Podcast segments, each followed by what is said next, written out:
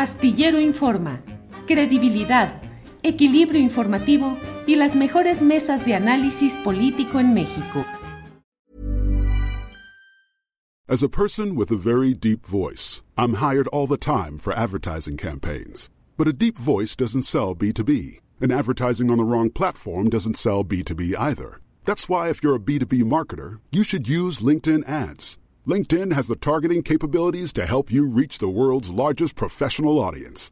That's right, over 70 million decision makers all in one place. All the big wigs, then medium wigs, also small wigs who are on the path to becoming big wigs. Okay, that's enough about wigs. LinkedIn ads allows you to focus on getting your B2B message to the right people. So, does that mean you should use ads on LinkedIn instead of hiring me, the man with the deepest voice in the world? Yes. Yes, it does. Get started today and see why LinkedIn is the place to be to be. We'll even give you a $100 credit on your next campaign. Go to linkedin.com slash results to claim your credit. That's linkedin.com slash results. Terms and conditions apply. Tired of ads barging into your favorite news podcasts? Good news. Ad-free listening is available on Amazon Music for all the music plus top podcasts included with your Prime membership. Stay up to date on everything newsworthy by downloading the Amazon Music app for free or go to amazon.com slash news ad free. That's amazon.com slash news ad free to catch up on the latest episodes without the ads. Astillero Informa, credibilidad, equilibrio informativo y las mejores mesas de análisis político en México. La una de la tarde, la una de la tarde ya estamos en Astillero Informa. Le agradezco mucho la oportunidad de que estemos en contacto en esta oportunidad que nos da la vía tecnológica a través de YouTube, reproducido luego en Facebook y también en podcast.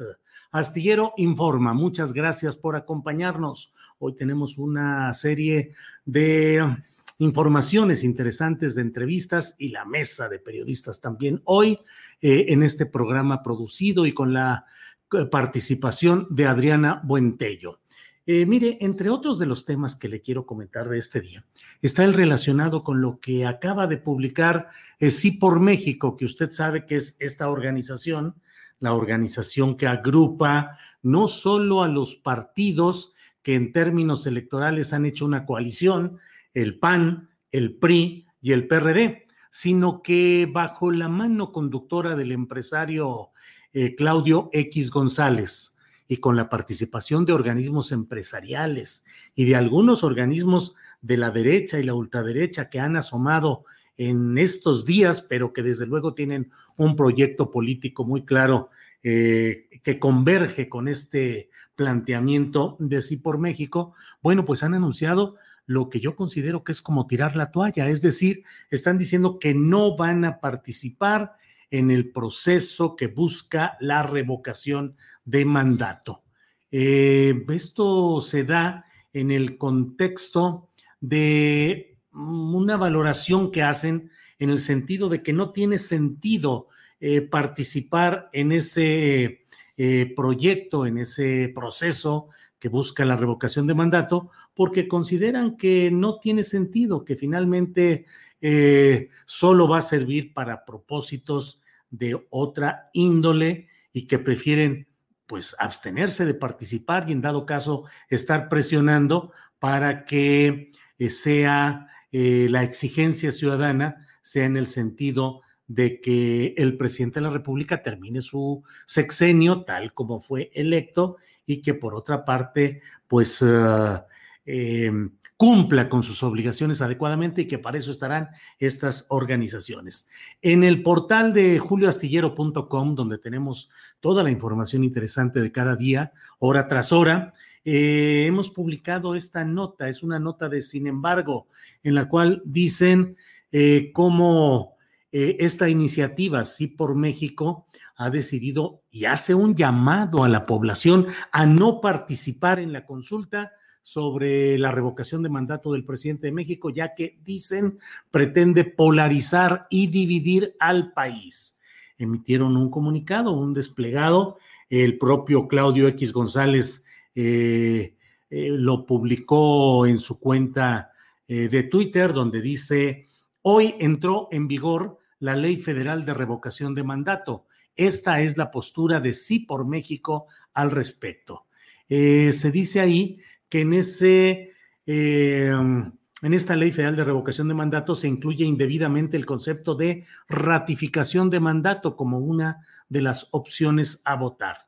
Al hacer la inclusión de ratificación en el texto, se distorsiona el sentido del ejercicio libre de participación ciudadana, convertido en una complacencia al afán presidencial por recibir aplauso público. Eso es lo que dice este documento de Sí por México y me permito hacer algunos comentarios u observaciones. Desde luego, la convocatoria y la ley se refiere a la revocación de mandato, pero otra de las posibilidades obvia es la de ratificarlo, es decir, es como en todo, es una eh, cuestión dialéctica, es sí o no, ganar o perder, frío o calor, noche o día, ratificación o revocación del mandato.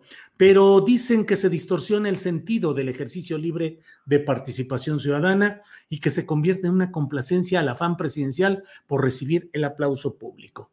Bueno, pues es tan sencillo, creo yo, como que quienes están en contra del gobierno del presidente López Obrador, de sus políticas, lo acusan de estar cometiendo no deslices o, errores eh, secundarios, sino lo acusan de dictadura, de asesinar a mexicanos mediante una fallida eh, política de vacunación ante la pandemia, de una serie de errores gravísimos, de complacencia con el crimen organizado, de favorecer a ciertos cárteles de este crimen organizado, bueno, pues este es el momento exacto en el cual, en lugar de que este ejercicio se convierta en una complacencia al afán presidencial por recibir aplauso público, pues que estos grupos organizados lo convirtieran en una complacencia al afán de ellos por darle al presidente de la República no solo una rechifla y un señalamiento mm, sonoramente adverso, sino de quitarlo del poder. La verdad, mm, me resulta muy difícil en lo personal asumir cuál puede ser la razón para que una oposición que en términos declarativos, discursivos, mediáticos, esté señalando que estamos al borde del abismo, que el país está al punto de la quiebra, que vivimos una terrible crisis nacional, bueno, que no sea capaz de aprovechar lo que este presidente ha puesto como una probabilidad ya aprobada por el Congreso, que es la de hacer una consulta para revocarle el mandato o bien, obviamente, para ratificarlo y que quede ahí. Eso sucede en todos los lugares donde se realizan este tipo de consultas. Acaba de suceder en California con el gobernador, se hubo ese mismo proceso y la gente no le revocó el mandato, ratificó la estancia de ese mandatario.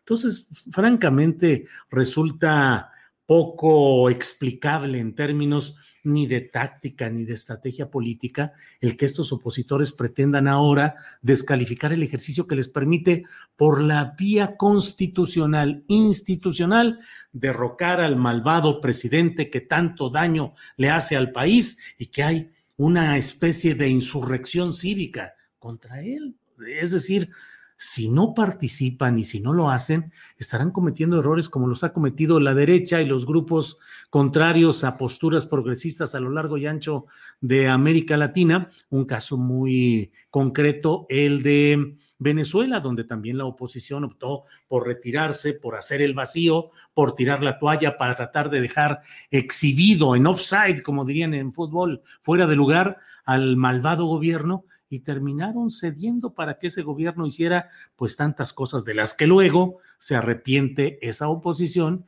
que al menos en Venezuela y en términos políticos y electorales pues tampoco ha podido avanzar. Em, eh, considera, sí por México, que bajo estas condiciones es inoportuno para el interés nacional realizar en el año 2022 este proceso de revocación de mandato es inoportuno para el interés nacional. Pues eh, francamente no lo entiendo. O sea, ¿por qué va a ser inoportuno para el interés nacional que, se, que las fuerzas políticas converjan en un ejercicio institucional para decidir si quieren que siga un presidente o que no lo siga? Sí, por México dice eh, que con este ejercicio promovería mayor polarización social y un ánimo de confrontación en el país. Y yo les pregunto a Claudio X, al PRI, al PAN, al PRD, así por México, esto quiere decir que van a apaciguar también sus ánimos ellos y ya no van a polarizar y ya no van a mantener un ánimo de confrontación en el país, porque de otra manera asignarle esa polarización social y el ánimo de confrontación en el país solo al ejercicio de la revocación de mandato, pues me parece poco sustentable en términos de una verdadera inteligencia política. Digo, no está ahí la polarización, al contrario, la ley de, eh, el ejercicio de la revocación de mandato permitiría desahogar ese tipo de polarizaciones y confrontaciones en términos institucionales. Dice que suponiendo que se decidiera por la revocación, no garantizaría un cambio real, pues el nuevo titular del Ejecutivo Federal provendría del mismo movimiento que gobierna, no ofrecería al país una verdadera mejoría al extravío que padece. Bueno, pues si ese extravío no se manifestó, señores del PRI, del PAN, del PRD, de las cámaras, de la iglesia, de los grupos empresariales, no se manifestó en la pasada elección de integrantes de la Cámara de Diputados, bueno, pues uh, no tendrán esa fuerza y esa presencia. El gasto presupuestal que implicaría una elección innecesaria sería un acto irresponsable cuando las necesidades en los sectores de salud, educación, seguridad y fomento al empleo son apremiantes pues, ¿qué les decimos a los partidos políticos que se hunden en el banquete del presupuesto de miles de millones de pesos para sus actividades partidistas y, no renuncian o no se, no se dan cuenta de todo ello? Dice que además el presidente tendría pretexto para dedicarse a hacer campaña personal durante los siguientes siete meses, abandonando su función de gobernante en detrimento de los intereses del país. Pues como dicen luego en los pueblos, pues más a su favor, más mejor, señores opositores, si ese pernicioso presidente abandona su función de gobernante para andar en campaña electoral en detrimento de los intereses del país, pues la gente va a, votar con mayor fuerza y entusiasmo en contra de ese nefasto presidente de la República. A mí me parece que en realidad es una forma de no, de asumir que no tienen la fuerza, la presencia ni la cuantía social para enfrentar al gobierno del presidente López Obrador están tirando la toalla antes de subirse al ring y están renunciando a un derecho constitucional. Le den las vueltas que le den, la verdad es que eso sigue ahí en esos términos. Esto ha sido lo que he querido decir y hasta ahí lo dejo. Bueno, pues mire, hay otra, hay otra, otros temas que vamos a tratar en estas, en estas horas. Uno de ellos relacionado con el tema de pues un conflicto que se ha dado en Palacio Nacional, un pleito entre dos participantes eh, en conferencias mañaneras de prensa, una Daniel Blancas Madrigal, reportero de la crónica, y otro es Hans Salazar, que tiene, eh, que participa también en estas conferencias mañaneras de prensa. Hubo problemas entre ellos, hubo eh, jaloneos, según lo que eh, visto y sabido, eh, pero eh, pues esto ha llegado ya incluso al nivel de que la propia Fiscalía especializada en delitos contra la libertad de expresión, pues ha entrado con una velocidad no vista en otros asuntos mucho más graves, ha entrado con una gran velocidad a, a tratar de vincular a proceso judicial al reportero Daniel Blancas, con quien vamos a hablar ya en unos segundos. Y luego hablaremos con Hans Salazar. Eh, entiendo y pido a quienes nos escuchen eh, que obviamente tanto Daniel como Hans pues tienen que cuidar sus palabras en función de que están en presencia de un proceso judicial y ahora sí que todo lo que digan puede ser usado en su contra. Yo lo entiendo y me parece que es un ejercicio necesario el de tener estas dos voces eh, para saber exactamente qué es lo que sucede. En cuanto a Andrés eh, eh, me diga, Andrés Ramírez, que ya está listo, ya estamos listos con Daniel Blancas. Daniel, buenas tardes. ¿Qué tal? Buenas tardes a todos. Este, te saludo con mucho afecto, Julio. Gracias, Daniel. Gracias, Daniel. Pues, eh, pues como he dicho, es una situación peculiar la que se está viviendo en este caso respecto a estos incidentes en la conferencia mañanera de prensa. ¿Qué sucedió? ¿Cuál es la versión que tú aportas en el entendido, Daniel, de que luego tendremos también la versión del propio Hans Salazar eh, después de que terminemos la plática contigo. Pero, ¿qué fue lo que sucedió, Daniel? Bueno, yo, eh, aprovechando el espacio que me das, eh, lo primero que, que, quiero decir es ofrecer disculpas porque los reporteros tendríamos que estar en la calle, en batalla, develando otras cuestiones, develando corruptelas y no eh, metidos en estos dimes y diretes. Eh, no me siento cómodo en este, en este papel. Eh, nunca lo he estado en más de 20 años como reportero. Tenemos una responsabilidad social, los periodistas, de cuidar el tiempo de las instituciones, el tiempo de los ministerios públicos, de las fiscalías, de los jueces, y de jamás ser protagonistas de una noticia. Entonces eso a mí me causa ruido eh, interno porque no estoy en la misma sintonía que mi corazón y mi pensamiento como periodista me llevan. Y, es lo primero que tengo que decir. Lo segundo es que mi, postura ha sido muy clara desde el principio. Eh, soy periodista desde hace 20 años. Eh, me ha gustado estar con la gente, me ha gustado estar en la calle, enlodarme entre polvo, entre lluvia, entre caos. Y esa es la forma que, me gusta de hacer periodismo. Desde el principio he sido crítico a que en la conferencia mañanera eh, estén infiltrados gente que no son periodistas, que están ahí sembrados eh, para, lo he dicho y no tengo por qué negarlo ahora, para hacer preguntas cómodas al presidente de la República. Y más que eso, para hacer mal uso de un gafete de prensa, para eh, incluso si tienes oportunidad después de preguntarle a los jefes de prensa de las instituciones, ellos te van a explicar cómo operan estas personas, eh, pidiendo favores, eh, presentándose como integrantes de un staff en la mañanera para pedir favores y para tener privilegios. Tú conoces el medio, has sido periodista desde hace, muchos años, sabes lo desdeñados, lo despreciados que siempre hemos sido los periodistas, eh, siempre debajo del poder, manipulados, silenciados, acosados. Y la conferencia de prensa del presidente Andrés Manuel López Obrador la leí yo como una oportunidad única para poder hacer un eh, trabajo reporteril franco, directo, eh, donde llevemos la bandera de la ciudadanía. Y como yo se lo dije recientemente al presidente, eh, esa idea, ese sueño, ese ideal se ha ido desmoronando eh, con algunos ejercicios y con algunas presencias que no debieran estar en esta sintonía. eso es lo que yo en principio te diría, Julio. Sí, Daniel. Eh, y estas consideraciones respecto a este funcionamiento de la mm, conferencia mañanera de prensa te llevó a fricciones con este grupo que estás señalando y de ahí hubo un momento en el cual, ¿qué sucedió? ¿Hubo manoteos, empujones? ¿Qué es lo que sucedió, Daniel?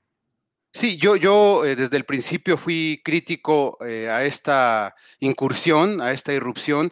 Eh, quienes estamos en el medio, ojalá tengas oportunidad tú después de escuchar también la voz de quienes han seguido al presidente de la República durante muchos años. Yo en realidad estoy más bien enfocado a cuestiones especiales, a investigaciones y sí he tenido cierta continuidad en la mañanera, pero ahí tenemos compañeros de gran trayectoria que lo han acompañado pues durante todas sus giras desde hace muchos años, ellos te dirán, pues, esta, cómo afectó, digamos, esta situación a, quienes hemos ejercido el oficio periodístico desde hace mucho tiempo, ¿no? Incluso, pues, también siendo amenazados, que pregúntale a las compañeras eh, cómo esta gente les ha dicho prostitutas de la información, las ha amenazado de muerte, les ha deseado que les den un balazo.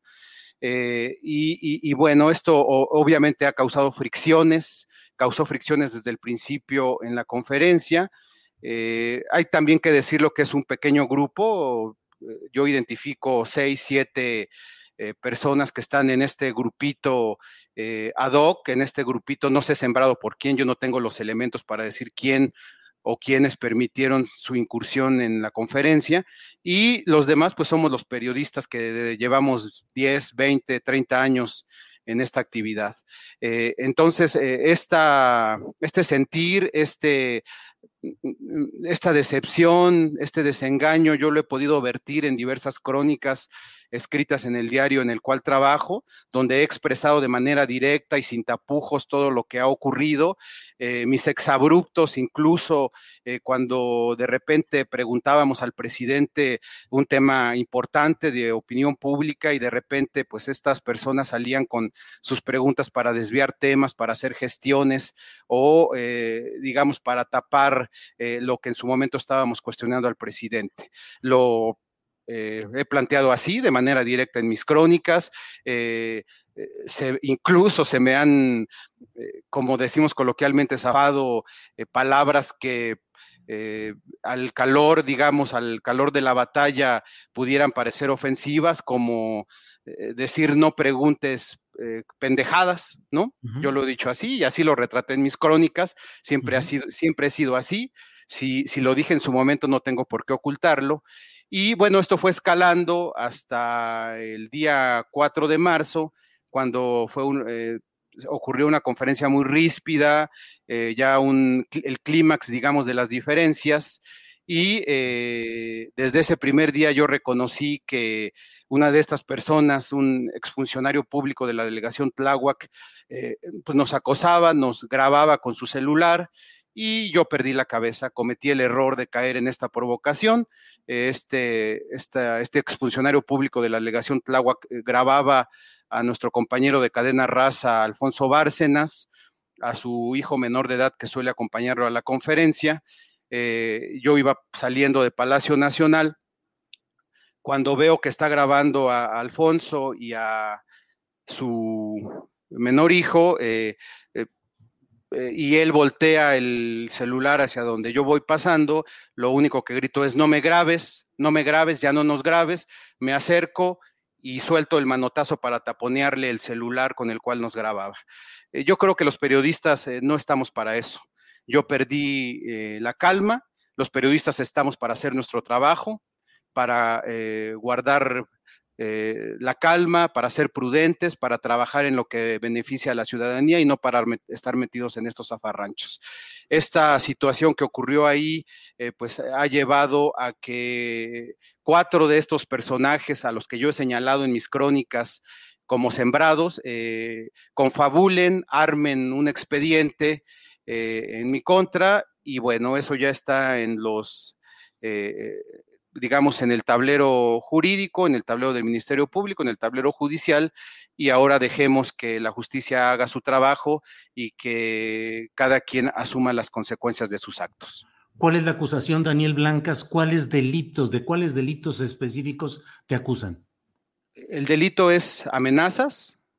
Eh, tampoco podemos este, parecer víctimas o jugar el, a, la víctima. Es un eh, delito menor, un delito que no va a llevar a ningún escenario truculento o un escenario eh, sombrío. Eh, si en el peor de los casos, digamos, imaginando que esto llegue a sus últimas consecuencias, pues será una multa que yo tendré que pagar. si los jueces así lo determinan, lo haré. Yo confío en que a lo largo del proceso eh, se den cuenta de que no hay ningún elemento, de que todo esto está confabulado exclusivamente con el testimonio de cuatro personas a las que yo he señalado. Eh, y, bueno, si finalmente no ocurre así, pues estoy listo para pagar lo que tenga que pagarse. Perdón, Daniel, ¿la acusación concreta es solo por amenazas? Así es. Ah, solo por amenazas. Con una gran rapidez de la Fiscalía especializada en delitos contra la libertad de expresión para actuar en este caso, cuando Temoris Greco lo decía en esta mesa que hemos tenido y en otros espacios lo he escuchado, diciendo, caray, tenemos eh, montones de agresiones contra los periodistas por desapariciones, por homicidios, por mil cosas, y aquí por amenazas ha actuado con mucha rapidez. ¿Y a qué te emplazan la Fiscalía? ¿Cuál es el paso siguiente en lo judicial? Que te dicen que debes, eh, eh, ¿qué es lo que sigue? Primero decirte que, efectivamente la Fiscalía eh, ya no, hasta me resulta absurdo llamarle contra la Fiscalía de Delitos contra la Libertad de Expresión. Creo que es una, ahora que estamos discutiendo el valor de las instituciones y la desaparición de algunas por ser simples juguetes y simples fiascos, pues yo creo que bien valdría la pena analizar de qué ha servido esta fiscalía. Creo que esta fiscalía eh, estaría en un en primerísimo lugar en la lista de, de instituciones candidatas a desaparecer porque no ha servido para nada durante sus más de 10 años de creación. Ha sido eh, tras pies, tras tras pies. Eh, han muerto decenas, eh, centenas de reporteros en estos años. Te voy a dar un dato, el 98% de los expedientes de, la, de esta fiscalía relacionados con desapariciones, asesinatos y otras agresiones a periodistas están estancados. Esos datos no son míos, esos datos son de las organizaciones en el país que se encargan de la defensa de periodistas. Y sí, efectivamente, con una rapidez inaudita, eh, no entiendo cómo una fiscalía que solo tiene 20 ministerios públicos puedan estar eh, concentrados en estas payasadas. Eh, a los seis meses de haberse presentado la acusación, ya tenían un expediente de más de mil fojas, han seguido incluyendo otras. y, bueno, me queda perfectamente claro que hay alguien detrás meciendo la cuna, eh, con esta acción sospechosa, suspicaz, una celeridad inaudita eh, por parte de, la, de este juguete que se llama Fiscalía contra Delitos, de Delitos contra Periodistas. Daniel, ¿y estás convocado para asistir a alguna diligencia judicial próxima? Sí, eh, vamos a seguir en las diligencias las, las, siguientes que nos sean planteadas. Entiendo que serán en algunos meses. Las afrontaremos con de pie, con la frente en alto. Eh, yo ahora quiero concentrarme en lo que es mi pasión, en el periodismo, en, seguir eh, desmantelando corruptelas y seguir haciendo denuncias. No quiero perder, eh, digamos, ese terreno. lo dejaré en manos de mis abogados. Hay amigos que están, digamos, concentrados en esta situación legal les agradezco y que ellos se hagan cargo de esta defensa y yo a, hacer lo que a mí me corresponde y lo que me apasiona, que es el periodismo. Daniel, en un escenario hipotético, si te dijeran que ofreciendo disculpas podrían eh, eliminar ese proceso y dejar todo en paz, ¿lo harías? Eh, no, porque la dignidad no se negocia. Eh, te voy a poner un ejemplo que a lo mejor pudiera ser esclarecedor y descriptivo. Eh, a lo mejor lo vivimos cuando éramos niños y cuando teníamos algún pique con algún compañero en la escuela. Eh, de adolescentes, de pequeños, y ese pique nos llevaba a tener, eh, pues quizás diferencias y a decir, bueno, pues nos vemos a la salida y nos echamos un tirito, como decimos coloquialmente.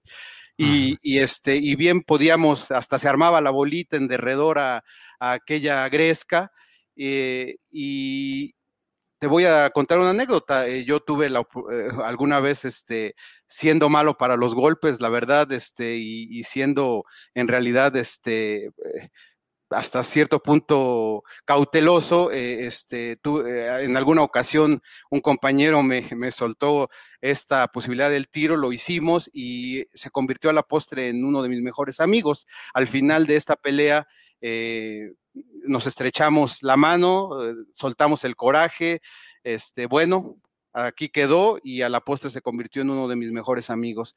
Esto es así como se llevan a cabo las cuestiones de hombrecitos, de machitos, diría yo, en términos coloquiales. Pero ¿qué pasaría si esa persona que te canta un tiro, y lo vuelvo a repetir de manera coloquial, llega con cinco y aparte de esos cinco vienen con cuchillo? Eso ya habla de una deslealtad, habla de que mm, no son buenas personas.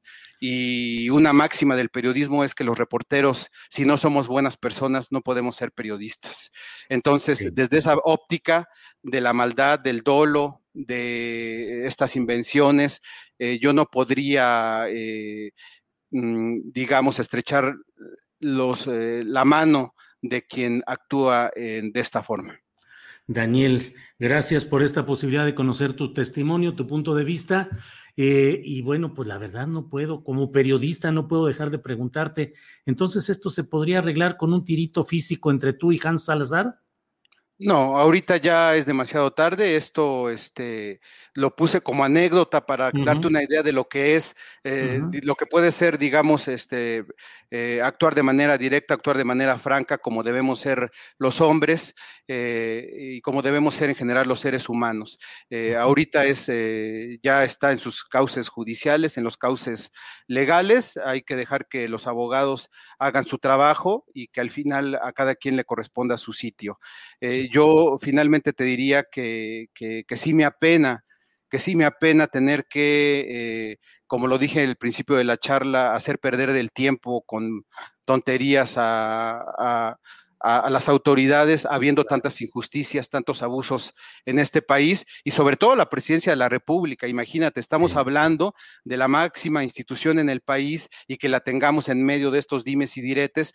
Desafortunadamente, en el juicio, eh, la presidencia de la República será salpicada porque tendrá que, yo pediré que los eh, eh, eh, funcionarios de comunicación social sean llamados eh, para declarar y no me va a gustar nada tener que estar perdiendo el tiempo en, o haciéndoles perder el tiempo a funcionarios que tendrían que tener otra labor. Pero bueno, eh, si ya estamos en estos cauces, vamos a llegar hasta las últimas consecuencias con dignidad, con aplomo, con serenidad y con prudencia. Daniel Blancas, muchas gracias por esta oportunidad de tener tus palabras y seguiremos atentos a lo que siga en este tema. Gracias, Daniel. No, te agradezco el espacio y un saludo a todos. Gracias. Bueno, debo decirle, en unos segunditos más vamos a estar ya con Hans Salazar conectados, pero antes de eso le comento que buscamos la versión del fiscal especializado en delitos contra la libertad de expresión. Ofrecimos todo, pues, eh, no había tiempo, nos dijeron que no había, que no, no tenía tiempo, eh, ofrecimos grabarlo a la hora que nos dijeran y no hubo respuesta. Entonces, esa versión, ese punto de vista, no se lo podemos ofrecer porque no, no lo aceptó el fiscal correspondiente. Por otra parte, le comento lo que ya aparece el día a día, la cantaleta. Ya nos desmonetizaron, apenas estábamos empezando la entrevista con Daniel Blancas Madrigal y ya nos desmonetizó YouTube. Bueno, pues ya, somos los desmonetizados. Eh, bueno, vamos ahora con Hans Salazar. Hans, buenas tardes. Hola, ¿qué tal, Julio? ¿Cómo estás? Muy buenas tardes. Eh, espero que se escuche bien y se vea bien. Estoy aquí en un café cerca de donde tenía una actividad de trabajo, pero ya estamos aquí, Julio. Te agradezco la invitación. Sí, sí se escucha bien y se ve bien. Gracias, Hans. Hans, eh, hemos escuchado lo que nos ha dicho Daniel Blancas. Eh, ¿Cuál es tu, cuál, qué sucedió? ¿Cuál es la versión? ¿Cuál es lo que has señalado ante las autoridades? ¿Qué sucedió en ese incidente? Eh, entre participantes de la conferencia mañanera presidencial. Sí, Julio, mira, eh, aquí esto se enmarca precisamente en un tema de eh, lo que son las mañaneras. yo, incluso tú ya me habías hecho una entrevista el año pasado con respecto a las amenazas que también recibí de uno de los líderes de Frena, de este grupo extremo. Eh, lo cito porque ya había comentado un tema al respecto de mi participación en las mañaneras y que efectivamente eh, yo no eh, me he considerado en un tema de periodista y de tantos años de, de, experiencia y de investigación, porque yo no lo tengo. Yo soy reportero, soy corresponsal del noticiero en redes actualmente. He estado siendo reportero de algunos otros medios independientes, alternativos. Y bueno, pues obviamente a muchos de los compañeros, compañeras, reporteros, reporteras, o algunos de ellos, ellas, no quisiera yo tampoco globalizar, pues les molesta mucho la presencia eh, a los que nos llaman youtuberos, porque además lo dicen de una forma peyorativa, de una forma eh, pues agresiva. Aquí el tema, y por eso lo enmarco, este es el, el, contexto en el que se da este, este punto frente a la persona que ahora acuso que es un reportero de un medio, del medio de la crónica. Esta persona me ha estado agrediendo constantemente, pero sobre todo me ha estado acosando y amenazando. Me ha amenazado permanentemente cuando estuve en los inicios de la mañanera, cuando empezaba yo a preguntar al presidente, pues con toda esa inexperiencia que yo no vengo a decir algo que sea diferente o que sea irreal.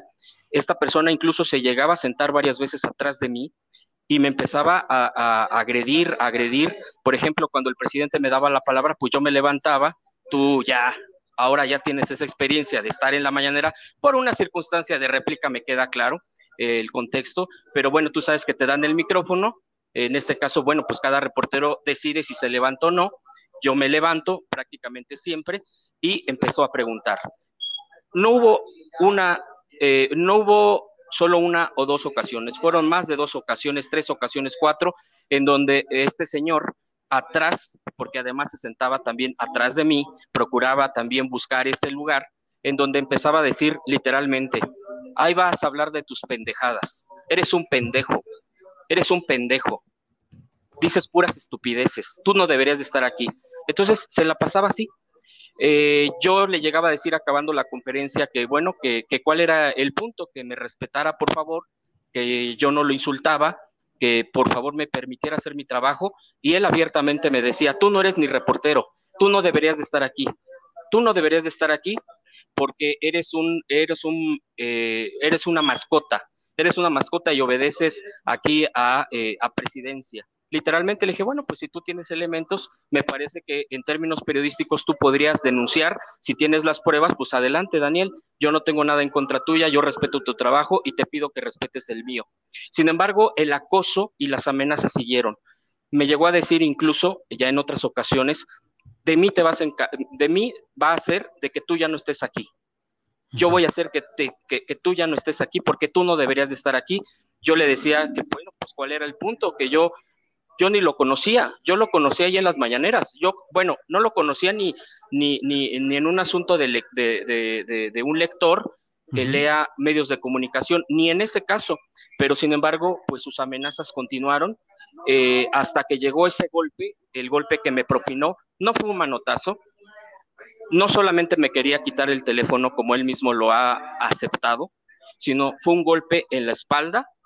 Ahí hay un video que alguien captó, no lo capté yo, lo captó otra persona, fue un golpe en, de mi lado izquierdo, yo no respondí, porque además yo no soy, no me interesa responder eh, ese tipo de agresiones y eh, él seguía queriéndome quitar el celular, entonces fue cuando decidí definitivamente levantar una denuncia, porque sé que estas cosas pueden llegar a más, porque si ya había pasado del acoso, de la grosería, de la vulgaridad, a amenazarme, que de él se encargaba para que yo no siguiera ahí, que él se encargaba porque además me tenía muy bien vigilado y sabía hasta de mis de, lo que yo hacía en las tardes, que sabía que yo había sido funcionario en la delegación de Tláhuac, que sabía perfectamente muchas, muchas cosas. Yo le dije, pues adelante, Daniel, si tú quieres usar eso precisamente para un tema periodístico que así te lo entendería, adelante. Pero sin embargo, él siguió ofendiéndome. Incluso, con esto cierro mi comentario, eh, eh, eh, frente al presidente, no, nunca, nunca se limitó a decirme que era un pendejo,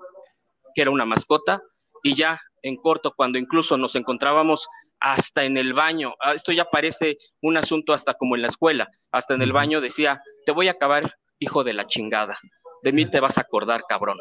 Así me lo llegó a decir, hay testigos, por supuesto, y todo esto sigue su curso. No es un manotazo, no es un asunto de pleitos entre particulares nada más, sino es una abierta amenaza a mi libertad de expresión. Yo le dije, permíteme seguir haciendo mi trabajo, por favor, yo respeto tu trabajo. Sin embargo, él me siguió agrediendo, me siguió amenazando hasta que levanté la denuncia porque la verdad sí me empezó a dar miedo ya de sus actuares. Hasta cuando llegó el golpe dije, bueno, después qué sigue? Después va a agarrar y me va a golpear en algún otro o incluso ya con algún arma. Eso fue mi pregunta. Por eso definitivamente recurrí a la fiscalía.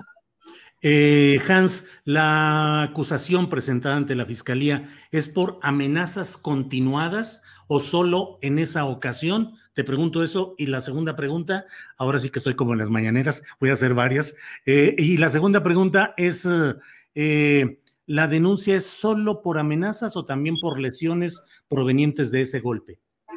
No, eh, la, la denuncia que presenté es por varias amenazas amenazas consecutivas. De hecho, incluso hay fechas específicas que se señalan en la denuncia, que obviamente, bueno, pues hay datos que desafortunadamente no puedo estar revelando por el propio curso de la, del, del, proceso judicial. Eh, fueron consecutivas, no fue una vez, no fueron dos, fueron varias veces, pero concretamente he presentado ya las fechas y los testigos. Aquí es muy importante, los testigos, incluso hay, testimonios también de comunicación social de presidencia, donde, eh, bueno, pues se dieron cuenta precisamente eh, el tema ya cuando sucede este golpe. La acusación no es del golpe, Esa no es la acusación. Eso es lo que han querido mostrar en su narrativa. Su narrativa es decir, por manotazos llegar a esto. No, no fueron manotazos. Fue un golpe que recibí en la espalda, que me, que me deladeó, que me hizo para atrás, que me quito, quiso quitar el celular. Así lo ha reconocido él mismo. Y fueron por amenazas. Este es un contexto en el que se da. Este es parte de los elementos de que se da después de varias amenazas. Y por eso mi miedo precisamente a que esta persona continuara. Él mismo ha dicho en múltiples entrevistas, me parece que lo acaba de decir contigo, no alcancé a escucharlo bien, pero él se jacta mucho de que él sí tiene cédula, de que él sí tiene esto, de que él sí tiene el otro. Yo nunca lo he cuestionado. Yo no vengo aquí a cuestionar a mis compañeros. Cada quien sabrá qué tipo de documentos o no. Si presidencia te acredita para ser reportero o reportera, presidencia tendrá que obviamente delimitar por qué te está acreditando. En mi caso, Nunca he dicho que he estudiado ciencias de la comunicación o periodismo, no lo he hecho. Yo en mi vida eh, no he estudiado eso. Yo estudié relaciones internacionales en la UNAM, en Ciudad Universitaria, y actualmente estoy estudiando ciencia política en la Universidad Autónoma de la Ciudad de México. Eso es lo que yo estoy estudiando, pero definitivamente esta persona me ha bloqueado en el ejercicio de mi libertad de expresión. Yo creo que esto es la intimidación, el acoso, las amenazas constantes y no es el golpe que recibí. El golpe que recibí ya fue un momento en donde dije, si no denuncio, si no levanto una denuncia, esto puede pasar a, más, porque él ya venía a más. Entonces, definitivamente sí me dio, sí me dio miedo, ya me daba miedo hasta preguntar, porque esta persona estaba muy acostumbrada a estar insistiendo eh, eh, a mis espaldas, agrediéndome, eh, diciéndome y amenazándome. Eso fue lo que ocurrió y, y esto es. Nada más comentarte, la propia fiscalía, dentro de sus mecanismos, hasta donde yo sé, sí eh, trató de tener un acuerdo reparatorio con esta persona. Yo no me interesaba continuar con estas cosas porque a mí lo que me gusta es hacer mi trabajo, amo hacer lo que hago, llevar denuncias a la mañanera, llevar temas, etcétera. Pero eh, eh, esta persona se niega. cada quien tendrá su soberbia, cada quien tendrá su prepotencia. El problema aquí es cuando empezó ya las amenazas y me empezaba ya. Entonces, ni eso ha querido reconocer él mismo en sus propias palabras. Yo respeto. Y por cierto, el tema de traer esta situación de vinculación a proceso que sucedió este sábado, eh, eh, este último sábado, fue precisamente el medio en donde trabaja. Y yo no sé quién haya, haya filtrado esto, si no ha, sido, pues, quién pudiera ser. ellos mismos filtraron, yo me esperé, yo no publiqué absolutamente nada, de este proceso, de esta vinculación a proceso, fueron ellos los que lo llevaron a las redes sociales y a los medios de comunicación, porque yo prefería esperarlo precisamente al proceso judicial y que las autoridades correspondientes definieran qué es lo que es. Pero bueno, en un país donde obviamente las amenazas a periodistas, a reporteros, a comunicadores ha habido agravante, yo la verdad no me esperé a ver de qué fuera capaz esta persona. Yo no me esperé, yo por eso levanté la denuncia, Julio. Eh, Hans, estoy hablando con Hans Salazar. Eh, Hans, eh, hablas de la propuesta o la idea que pudo haber en la fiscalía de un acuerdo reparatorio que tú no estás impulsando, nos dices, pero te pregunto, en dado caso, ¿lo aceptarías o aceptarías disculpas? Que ya me ha dicho Daniel que él no, no las emitiría, pero bueno, en estos procesos judiciales nunca hay que descartar nada. Entonces, primero, ¿podrías aceptar un acuerdo reparatorio por un lado o disculpas? Claro que sí. El acuerdo reparatorio yo de hecho lo planteé en la fiscalía, que se disculpara y que no me siguiera molestando ni amenazando, que me permitiera hacer mi trabajo en libertad como la, tengo, la que tengo derecho de libertad de expresión, más allá si le guste mi trabajo o no, más allá si no pertenezca a un gremio, como él mismo lo ha dicho.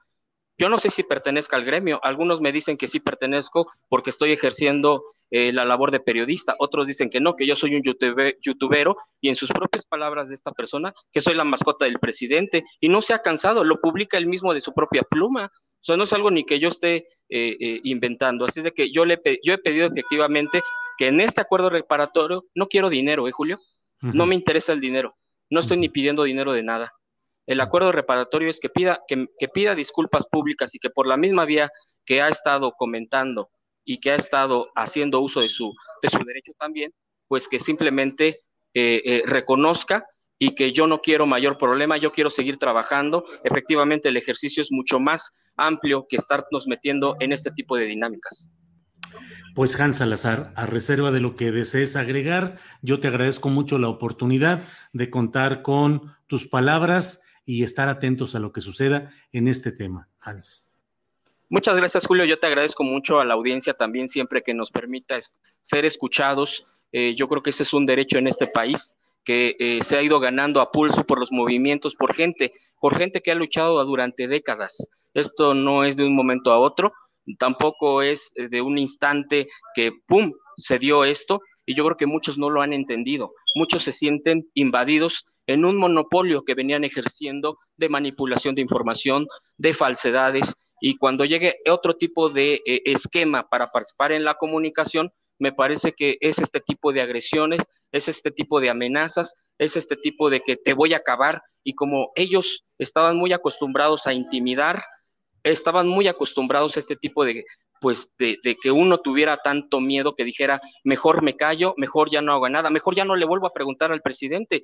Pero creo que estamos en un momento que efectivamente tenemos que tener ese valor, aun cuando tengamos mucho miedo. Yo sí me, a mí sí me da miedo. Por supuesto, después de todas las amenazas, después del golpe que recibí de él, efectivamente esto sí es de cuidado. Alguien me dijo, Hans, ten cuidado, me dijo un periodista de la mañanera, ten cuidado porque no puedes subestimar cuando vienen estas cosas. Si subestimas, fíjate nada más cuántas agresiones han elevado, se, se han elevado. Entonces, eso, Julio, y permitirme las plataformas, ejercer el oficio de comunicación y que por supuesto he ido aprendiendo, porque la verdad es que en esto se va aprendiendo de los errores, de todo esto, pero lo que no se vale es que vengan compañeros tuyos y te quieran todavía decir, tú no tienes por qué estar aquí, tú vete y si no yo me encargo. Creo que eso no se vale en ningún, en ningún, en ningún tipo de oficio o de profesión de este país. Hans, muchas gracias y seguiremos atentos a lo que aquí suceda. Te agradezco mucho tus palabras y tu disposición para hablar con nosotros. También a ti, Julio, siempre con esa apertura, te agradezco también. Estamos a la orden y por supuesto que pues el proceso siga. Y de una vez lo digo y con eso cierro. Si esto concluye con un reconocimiento y un acuerdo reparatorio, por mí mejor, porque además hay otro, hay otro juicio que adelanto y que está en, en, el tema, las amenazas que recibí de este líder de Brena que continúa y que próximamente, por cierto, viene otra, otra, otro momento y yo no quisiera estar desgastándome en estas cosas. Te mando un abrazo, Julio, te agradezco mucho y también a Adriana, que bueno, pues ha sido el enlace también para este, para este momento. Claro. Hans, muchas gracias. Seguimos en contacto. Buenas tardes. Buenas tardes. Bueno, pues eh, ha tenido usted las dos eh, versiones, los dos puntos de vista, tanto de Daniel Blancas Madrigal como de Hans Salazar, eh, que son parte de lo que está aconteciendo en un escenario cambiante en la integración y conformación de mm, las, los grupos, las baterías, eh, los, equipos que pueden entrevistar en determinada fuente a determinados funcionarios, en este caso ni más ni menos que al presidente de la República.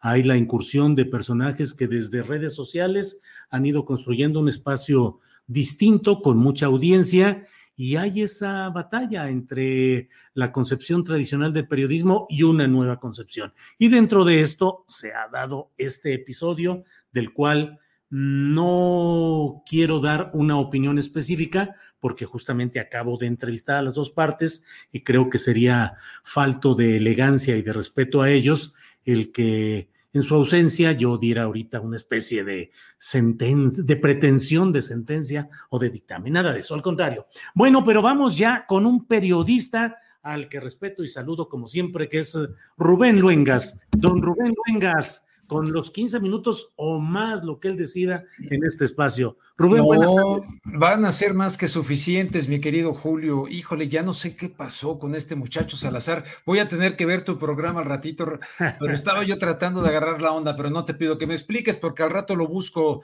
Te mando un fuerte abrazo, Julio. este, pues vámonos con los 15 minutos. Y los 15 minutos es que alguna vez creo ya platicamos aquí en tu espacio que el presidente López Obrador en el contexto del homenaje a Simón Bolívar y cuando vino la, la, familia Isabel Allende, la escritora y tal, él habló acerca de cambiar la organización de los Estados americanos por algo como la Unión Europea. Pero entonces no había quedado claro en sus palabras si era un, un doble play, Uno, una especie de organización de Estados americanos que evidentemente pues, la, sede está en Washington, pero no había quedado claro si él eh, incluía Estados Unidos y Canadá. Pero recientemente en la mañanera, cuando él estuvo hablando, una reportera le preguntó acerca de que los dineros que están dispuestos a invertir Kamala Harris, vicepresidenta de Estados Unidos, así lo, lo, ha denominado. Y se acaba de tener esta reunión de alto nivel económico, donde estuvo Marcelo Ebrard, la secretaria de Economía, Tatiana Cloutier, etcétera, etcétera. Pues resulta que aceptan las inversiones para Centroamérica, que el presidente desde que tomó posesión ha venido hablando de que es la solución para la inmigración.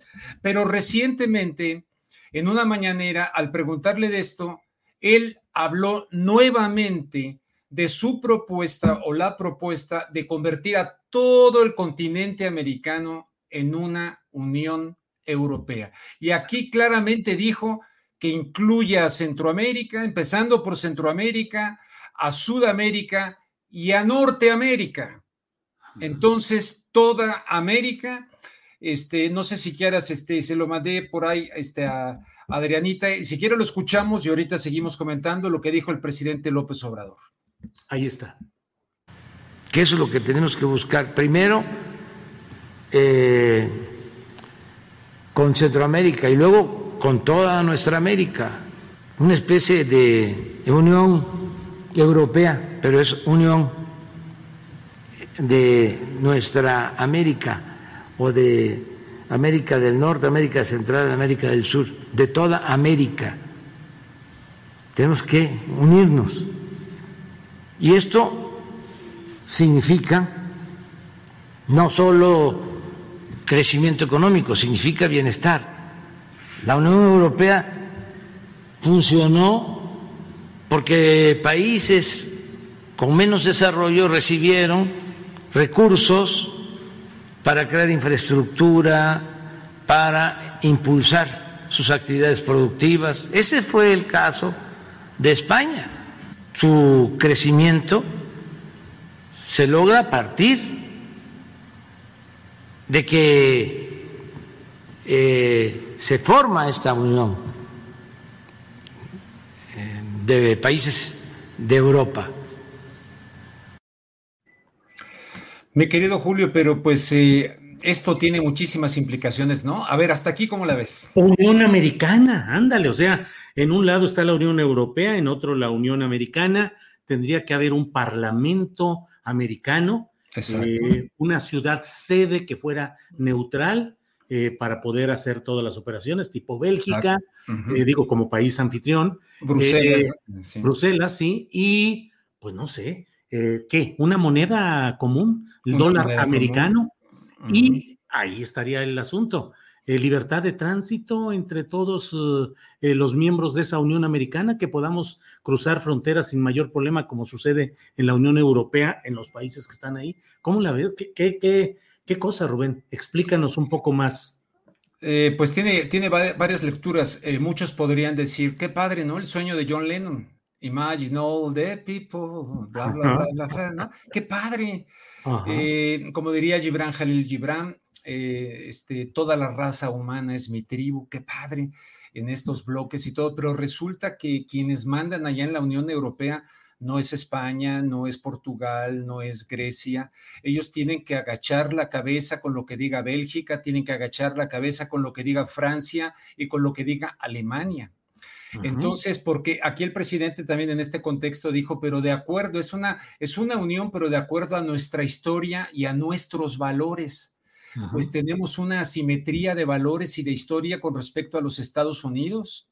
Eh, no, no, no hay, eso se cuestionó desde el Tratado de Libre Comercio. Ahora bien, eh, recordemos a Carlos Salinas de Gortari y el Tratado de Libre Comercio, Comercio, que entró en vigor el primero de enero de 1994. Y después, ¿cómo andaba? Digo, es una metáfora que estoy utilizando, pero que andaba ahí Salinas con su portafolio en toda América Latina, ahí vendiendo el proyecto de los Estados Unidos, ese que se firmó con Bush, para hacer toda esta eh, cuestión del, eh, déjame ver, es el ALCA, o sea, lo contrario al, ALBA, la que promovía Chávez. Entonces, lo contrario a esa era la que se vendía desde los Estados Unidos con los criterios del llamado consenso de Washington.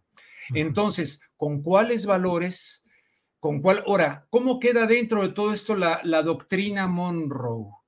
América para los americanos, o sea, para Estados Unidos. ¿Cómo quedaría en este concepto? Y voy todavía más, mi querido Julio. O sea, eh, es evidente que eh, en esto hay que estudiar lo que propuso la Comisión Trilateral, fundada en el año de 1973 por el señor Rockefeller, que se le encargó su operatividad a Zniew Brzezinski, el polaco Brzezinski, que además miembros, eh, bueno, Rockefeller, creador también, miembro del, del, Club Bilderberg, que está perfectamente bien documentada su existencia desde 1954, etcétera. Entonces, cuando el señor Rockefeller invita a Japón al Club Bilderberg, el club lo rechaza, no quisieron a Japón. Entonces propone la comisión trilateral que implica América, América completo, pero en principio América del Norte, la cuestión Asia-Pacífico y Europa. Eh, evidentemente aquí sí hay muchas teorías de que son los amos del mundo, en fin, pero estamos hablando de los Rockefeller que tienen que ver con eh, el, Consejo de Relaciones Exteriores o the Council of Foreign Affairs de los Estados Unidos, tiene que ver con, con, eh, con, la Unión Europea, que a fin de cuentas fue cuando se decidió esto de la Unión Europea, pero en, desigualdad total. Y los que mandan están la Merkel, Francia, y como tú bien decías, Bruselas. ¿Qué significa esto para nosotros mexicanos? Yo diría, a ver qué opinas tú, Julio, ¿no merece esto una consulta? Si el, eh, el, pueblo manda, el pueblo sabio, el pueblo, aquí estamos hablando de una decisión que no estamos tomando nosotros, así como la Unión Europea se planeó durante años. Y en el caso de Felipe González, ¿verdad? Eh, eh, Felipe González fue el encargado, pues, de que esto se aceptara eh, desde que entró Felipe González, que además, como las personas bien informadas, sabemos perfectamente bien que Felipe González, el socialista, fue un hombre puesto por la CIA. Lo sepa la gente o no lo sepa la gente, nosotros sí lo sabemos, fue puesto por la CIA en el contexto de aquella frase de Francisco Franco, todo quedó atado y bien, atado.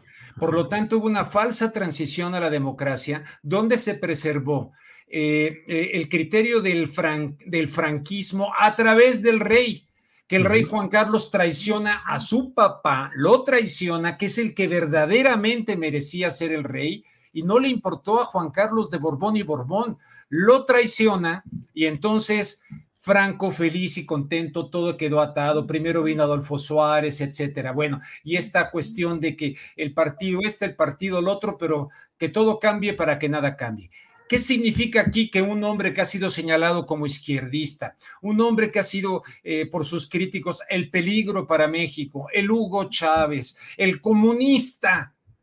Bueno, pues resulta que nos está planteando una especie de comunidad económica europea pero de manera tangencial. Por ahí en un evento que se pierde sin mucho eco en los medios de comunicación, y digo yo, no merece esta decisión más que otras una consulta nacional o la sinceridad por parte del presidente para que dijera, ¿saben qué?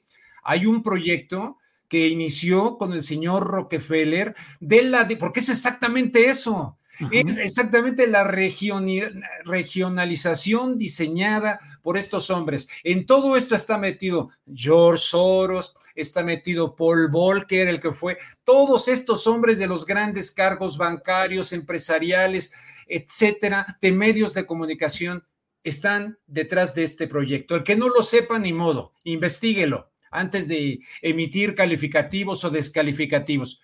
Entonces, mi querido Julio, eh, ¿Para quién trabaja el presidente de la República de México, Andrés Manuel López Obrador? Trabaja para este bloque.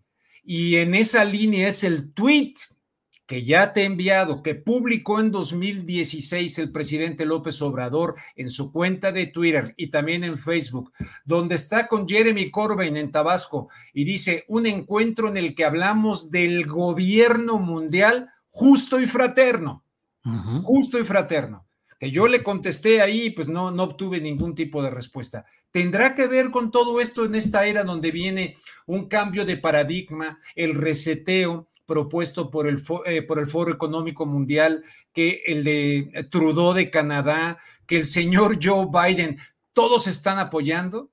¿O será que México dice por iniciativa del presidente, sí, vamos a integrarnos, es mi propuesta, es su propuesta o es algo que ya viene planeado? Te quiero informar que yo entrevisté a Vicente Fox sobre este tema. Vicente Fox, siendo candidato a la presidencia, trabajaba yo en las oficinas de Reuters para Telemundo y ahí el, candidato Fox entonces, ahí me dijo sobre este proyecto a largo plazo y que tendría que parecerse a la Unión Europea.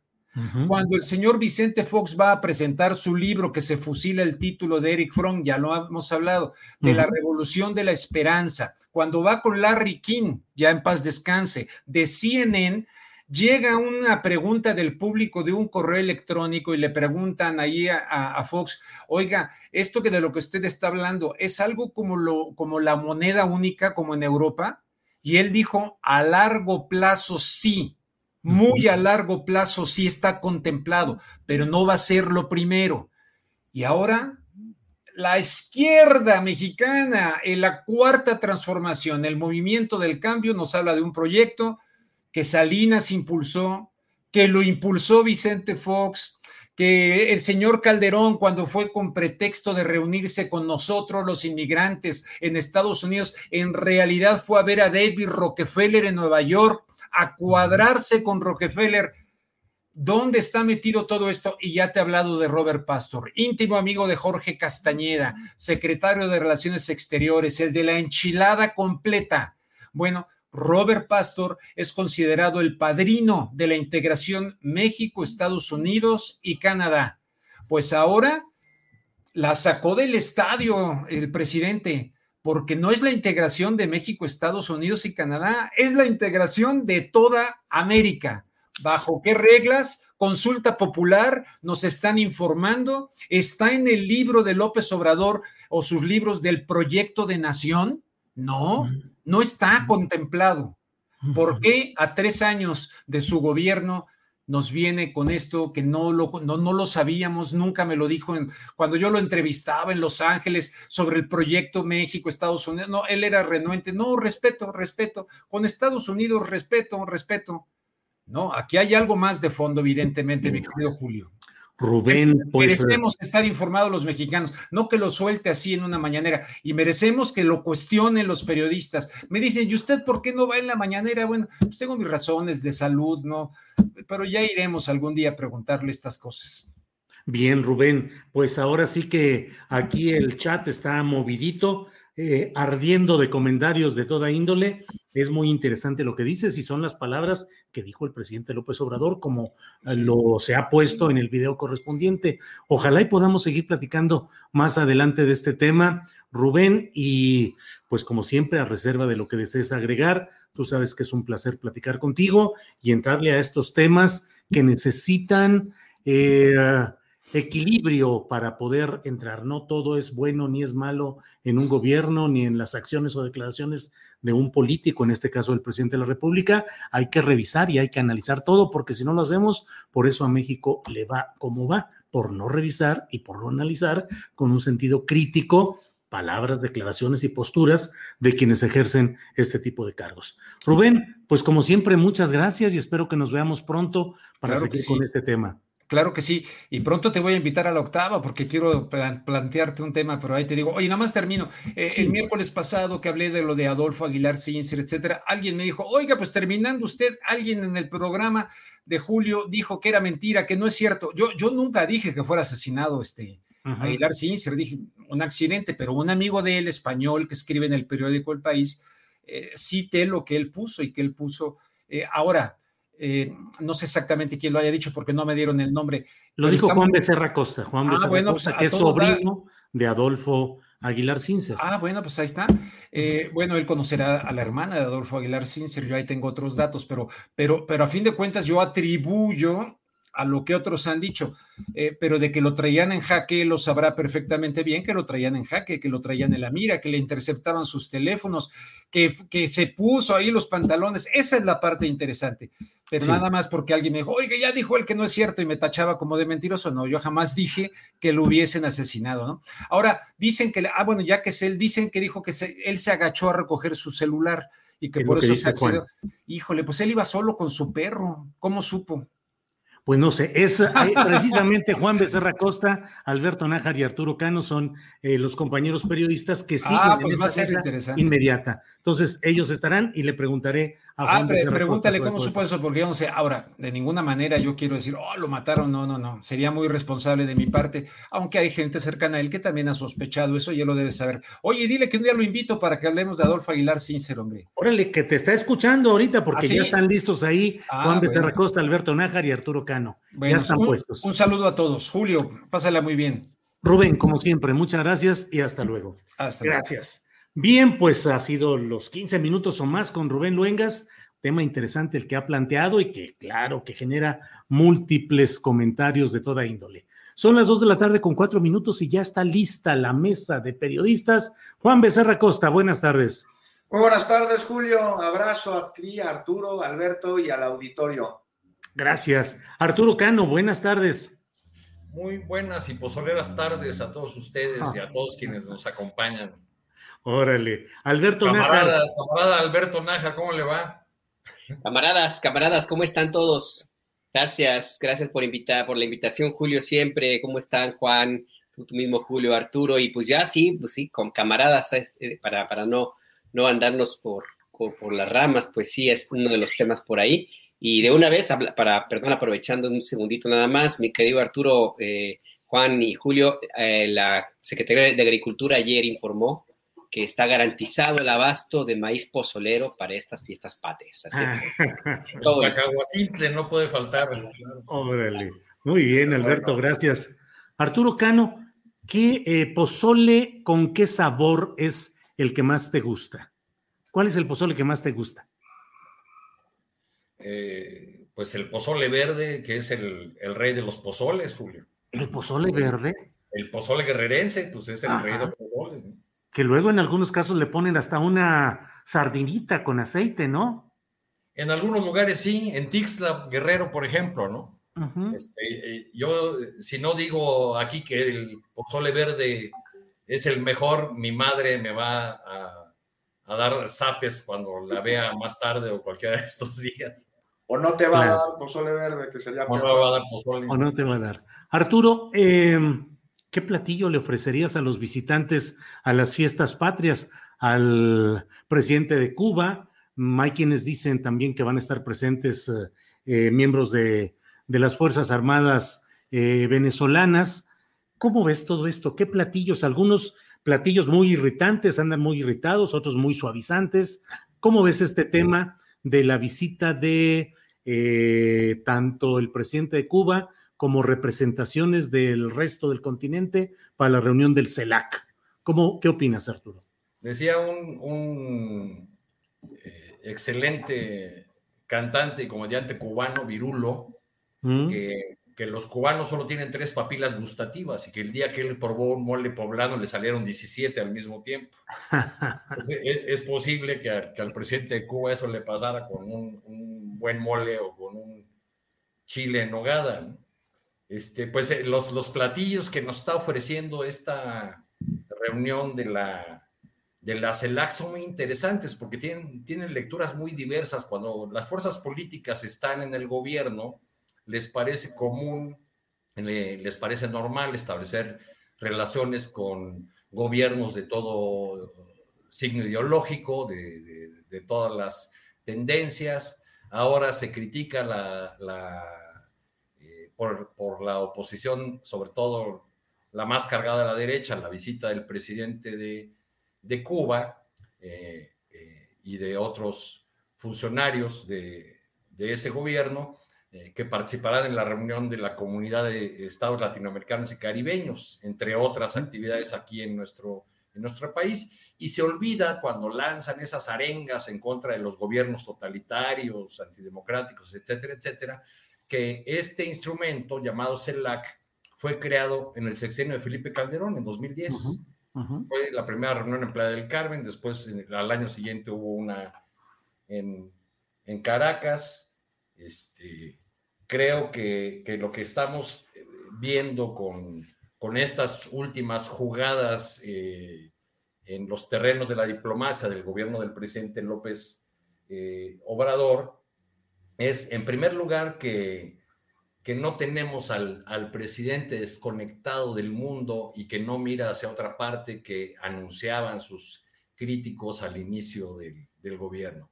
En el caso particular de América Latina, pues ya eh, ya el tiempo transcurrido del gobierno de López Obrador nos ha dado episodios como la colaboración con Argentina para el tema sanitario, para las vacunas, como el rescate de, Evo Morales, como una eh, posición muy firme, eh, crítica frente a la gestión de Luis Almagro en la Organización de Estados Americanos.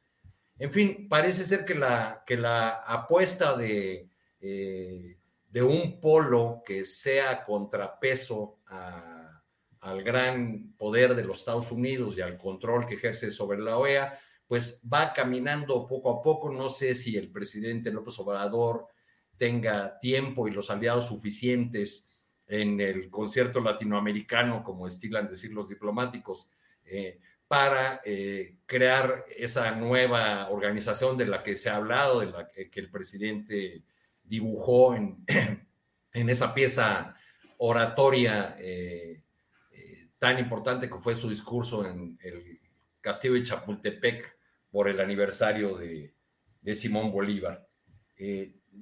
Veo que, hay mucho, que, todos estos avances que tienen que ver con, con colaboración con naciones con las que de por sí tenemos una, una interrelación cercana, este, son leídos ahora bajo, bajo el, el, espejo, la lente de la deriva autoritaria. Y eso hace muchísimo ruido, pero porque cuando se ve la agenda de la CELAC, pues es una agenda de los temas comunes, los de salud, los de educación, ciencia, tecnología. Eh, decía hace muchos años Pepe Mujica, el expresidente de Uruguay, hay que aprender inglés no porque sea el idioma del imperio, sino porque es el idioma con que China se comunica con el mundo. Y en ese sentido, eh, entre los objetivos de CELAC ha sido ofrecer, eh, que ha tenido la CELAC, ha sido ofrecer un frente común frente a China también. Bueno, ahí lo dejo, son temas que nos llevarían a un montón de cosas. ¿no? Claro, gracias, Arturo Cano. Eh, Juan Becerra Costa, ¿cómo ves este tema de los visitantes extranjeros, particularmente el presidente de Cuba y la reunión de la CELAC? Pues lo más destacado es precisamente esta reunión. Este, querido Julio, lo demás puede ser como anecdótico, no obvio que se están quejando que por qué el presidente de Cuba viene a los festejos patrios de la independencia cuando dicen que él es un dictador. Bueno, ya pues, la letanía ya nos la conocemos, ¿no? Las clases de historia como la de ¿no? Que no entendió el golpe de Estado en Chile, este, pues, deberíamos recordarles nada más que México tiene relaciones diplomáticas con Cuba y con otras naciones. Te digo, lo destacado de esta reunión en la que se buscan encontrar consenso sobre la creación de un organismo que pudiera sustituir a la OEA. ¿Por qué? Pues acusar siempre de ser un instrumento de los Estados Unidos, un instrumento político que, que ha fortalecido la unipolaridad norteamericana, que ayuda al Pentágono a intervenir, a imponer, a derrocar, a invadir, a sancionar a todos los países que considera incompatibles con lo que llaman un concepto de libertad americana. Y desde su creación, la OEA pues, ha servido como la calle de la política intervencionista de los Estados Unidos en el continente, promoviendo justamente el americanismo y la tesis del destino manifiesto. Entonces, nada más, Julio, rápido, no olvidar por qué habríamos de sustituir a la OEA, entre otros, entre muchos más, está la expulsión de Cuba en 1962, o sea, la, invasión a la República Dominicana en 65, el papel que tuvo con el conflicto, no sé si te acuerdas, en las Malvinas, que no emprendió las acciones de solidaridad que estaban establecidas en los acuerdos del Tratado Interamericano de Asistencia Recíproca, el TIAR. Y bueno, por supuesto, el intervencionismo de la OEA en el golpe de Estado del 19 en Bolivia, clave para que se iniciara ahí una desestabilización política y social que fue promovida y que fue financiada por Carlos Mesa, por Luis Fernando Camacho y otros personajes de derecha. Y aquí hay que recordar también que el Centro Estratégico Latinoamericano de Geopolítica y el periódico, el Washington Post, desmintieron todo el entramado que había sugerido la OEA, las, declaraciones, evidenciaron su postura intervencionista, porque jamás presentaron pruebas que fueran corroborables sobre lo que llamaban un fraude electoral en Bolivia, que pues fue, falso. Y sus informes tuvieron además un carácter de lo más parcial, político y no técnico. Entonces, pues la OEA cada vez hace más patente su verdadera función al servicio de los norteamericanos. O sea, queda muy claro, nunca, jamás ha representado ni a la región, este, y con la dirigencia de Luis Almagro, o la calle del gobierno de los Estados Unidos, este organismo, pues es, es sumiso, es parcial al interés eh, regional de los Estados Unidos, a esa vocación neocolonial que tienen y a la interpretación imperial de la democracia que les caracteriza. Ahora, ahora, bajo el marco de las celebraciones de las fiestas patrias aquí en México, se prepara, fíjate las fechas, una, una propuesta para Estados Unidos y para Canadá a fin de sustituir la injerencia de la OEA por un organismo regional que sea solidario. Lo que representa es muy simbólico. A mí me parece que es un grito de independencia de la patria grande. Pero ahora el reto será, pues, de darle viabilidad a este organismo propuesto, que en verdad no sea lacayo de nadie, que responda a las necesidades pues, que no hace la OEA, que son de mediación, de procuración de derechos humanos. Y surgen dudas, Julio, sin duda, quién estaría a la cabeza, de dónde se obtendrían los fondos, dónde estaría su sede. Ya veremos. Bien, Juan Becerra Costa, muchas gracias. Alberto Nájar, eh, ¿te genera algún tipo de, mm, eh, no sé, de, de, reacción adversa el ver que el presidente de Cuba esté, como se ha anunciado, en el desfile militar de mañana y que pronuncie un discurso, como se ha dicho que lo han hecho otros presidentes. Te, lo pregunto más que la reacción adversa en ti. Eh, ¿Qué piensas respecto a quienes eh, sí mantienen unas reacciones adversas en el sentido de que esto pudiese casi como contaminar a las Fuerzas Armadas mexicanas de el pensamiento o la acción, en este caso, del presidente de Cuba? ¿Qué opinas, Alberto? Pues es tan delirante como aquellos que estuvieron temerosísimos y propagando la versión de que si te vacunabas con la Sputnik, eh, pues te ibas a ser comunista. Pues eso, corresponde a algo realmente trasnochadísimo, como, si la pura presencia de, este presidente Díaz Canel eh, en México ya nos empezara a transformar como por unas ondas extrasensoriales, como en película de Hollywood esas que te mandan rayos, o la película esta famosa de Monster Inc., recuerdan, ¿no? Que cuando llega esta chiquita y que te empiezan todos los monstruos a decir que con un rayo láser me levantó y levitó, pues yo creo que ahí seguramente estarán pensando en lo mismo, que, la pura presencia del presidente de Cuba ya va a convertir a Palacio Nacional en, una sede ya alterna de, del comunismo, de todo, de, todos los confines que lleguen del mundo. A mí me parece que es perder mucho el tiempo, es, eh, es, como eh, una, posición ideológica que tiene ya mucho tiempo ahí presente, que, que había estado metida en su agujero, en donde el propio país la confinó a estar, y que bueno, pues ahora que en esta, en esta polémica, eh, en este debate politiquero que existe en torno a la cuarta transformación, pues hubo quienes creyeron que dándoles permiso o sacándolos de ese lugar, llevarlos, acompañarlos pues en su propia retórica, iban a, tener puntos electorales, iban a tratar de hacer mella en el posicionamiento que tiene el presidente López Obrador, iban a conjuntar fuerzas para, para, pues, para hacer un frente mucho más sólido ante la cuarta transformación. Y no, pues en realidad lo único que hicieron fue pues como, como ponerse en ridículo, como lo que ocurrió recientemente en el Senado de la República con la visita de este personaje presidente de Vox, eh, Abascal, por ejemplo. Entonces ahí, ahí me, me, parece que eh, no habría nada más allá que la pura polémica. Eh, tampoco veo que haya más un, crecimiento importante en términos de las personas que se convenzan de que efectivamente México ya se encamina hacia, hacia el comunismo, que vamos a, tener que comer todos tostones y arroz con, con frijoles y todos los platillos cubanos que ustedes quieran y que la, la bandera cubana va a ondear en, en, la, el zócalo. En fin, yo, no, no me siento incómodo, por supuesto. Creo que esas posiciones de quienes están en esta idea de crear esta, esta especie, pues han estado ahí siempre.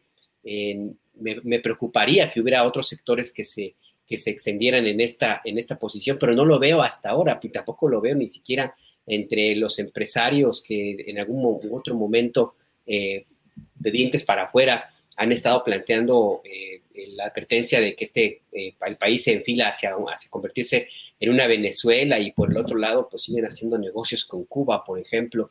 En fin, que yo veo esto como algo, el, escándalo de esta semana y yo me apuntaría más a revisar un poco más eh, lo que implica la visita de estos eh, mandatarios y de la cumbre misma de la CELAC.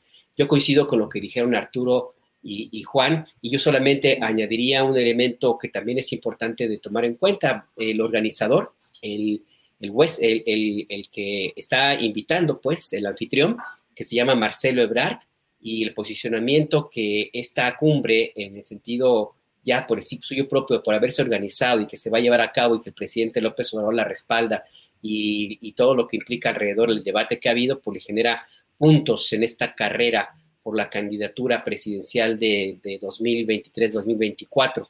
Así es que pues, ahí me parece que eso realmente tendría que este, ponerse en el análisis, Julio. Gracias, Alberto Nájar. Arturo Cano, eh, la organización Sí por México, que aglutina a los partidos Acción Nacional, el PRI y lo que queda del PRD, más organismos empresariales y que tiene a Claudio X González como su eje y motor, eh, ha hecho del conocimiento público hoy un llamado a no participar en el revocatorio que pretende polarizar y dividir a México.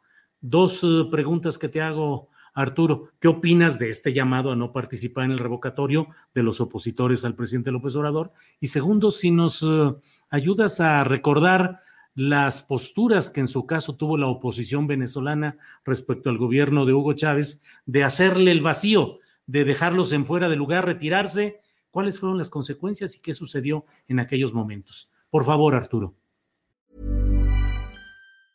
Life is made up of many gorgeous moments. Cherish them all, big and small, with Blue Nile. Whether it's for yourself or a loved one, Blue Nile's unrivaled selection of expertly crafted fine jewelry and statement pieces help make all your moments sparkle. Blue Nile's experts are on hand to guide you, and their diamond guarantee ensures you get the highest quality at the best price. Celebrate a life well lived in the most radiant way and save up to 30% at BlueNile.com. That's BlueNile.com. Ryan Reynolds here from Mint Mobile.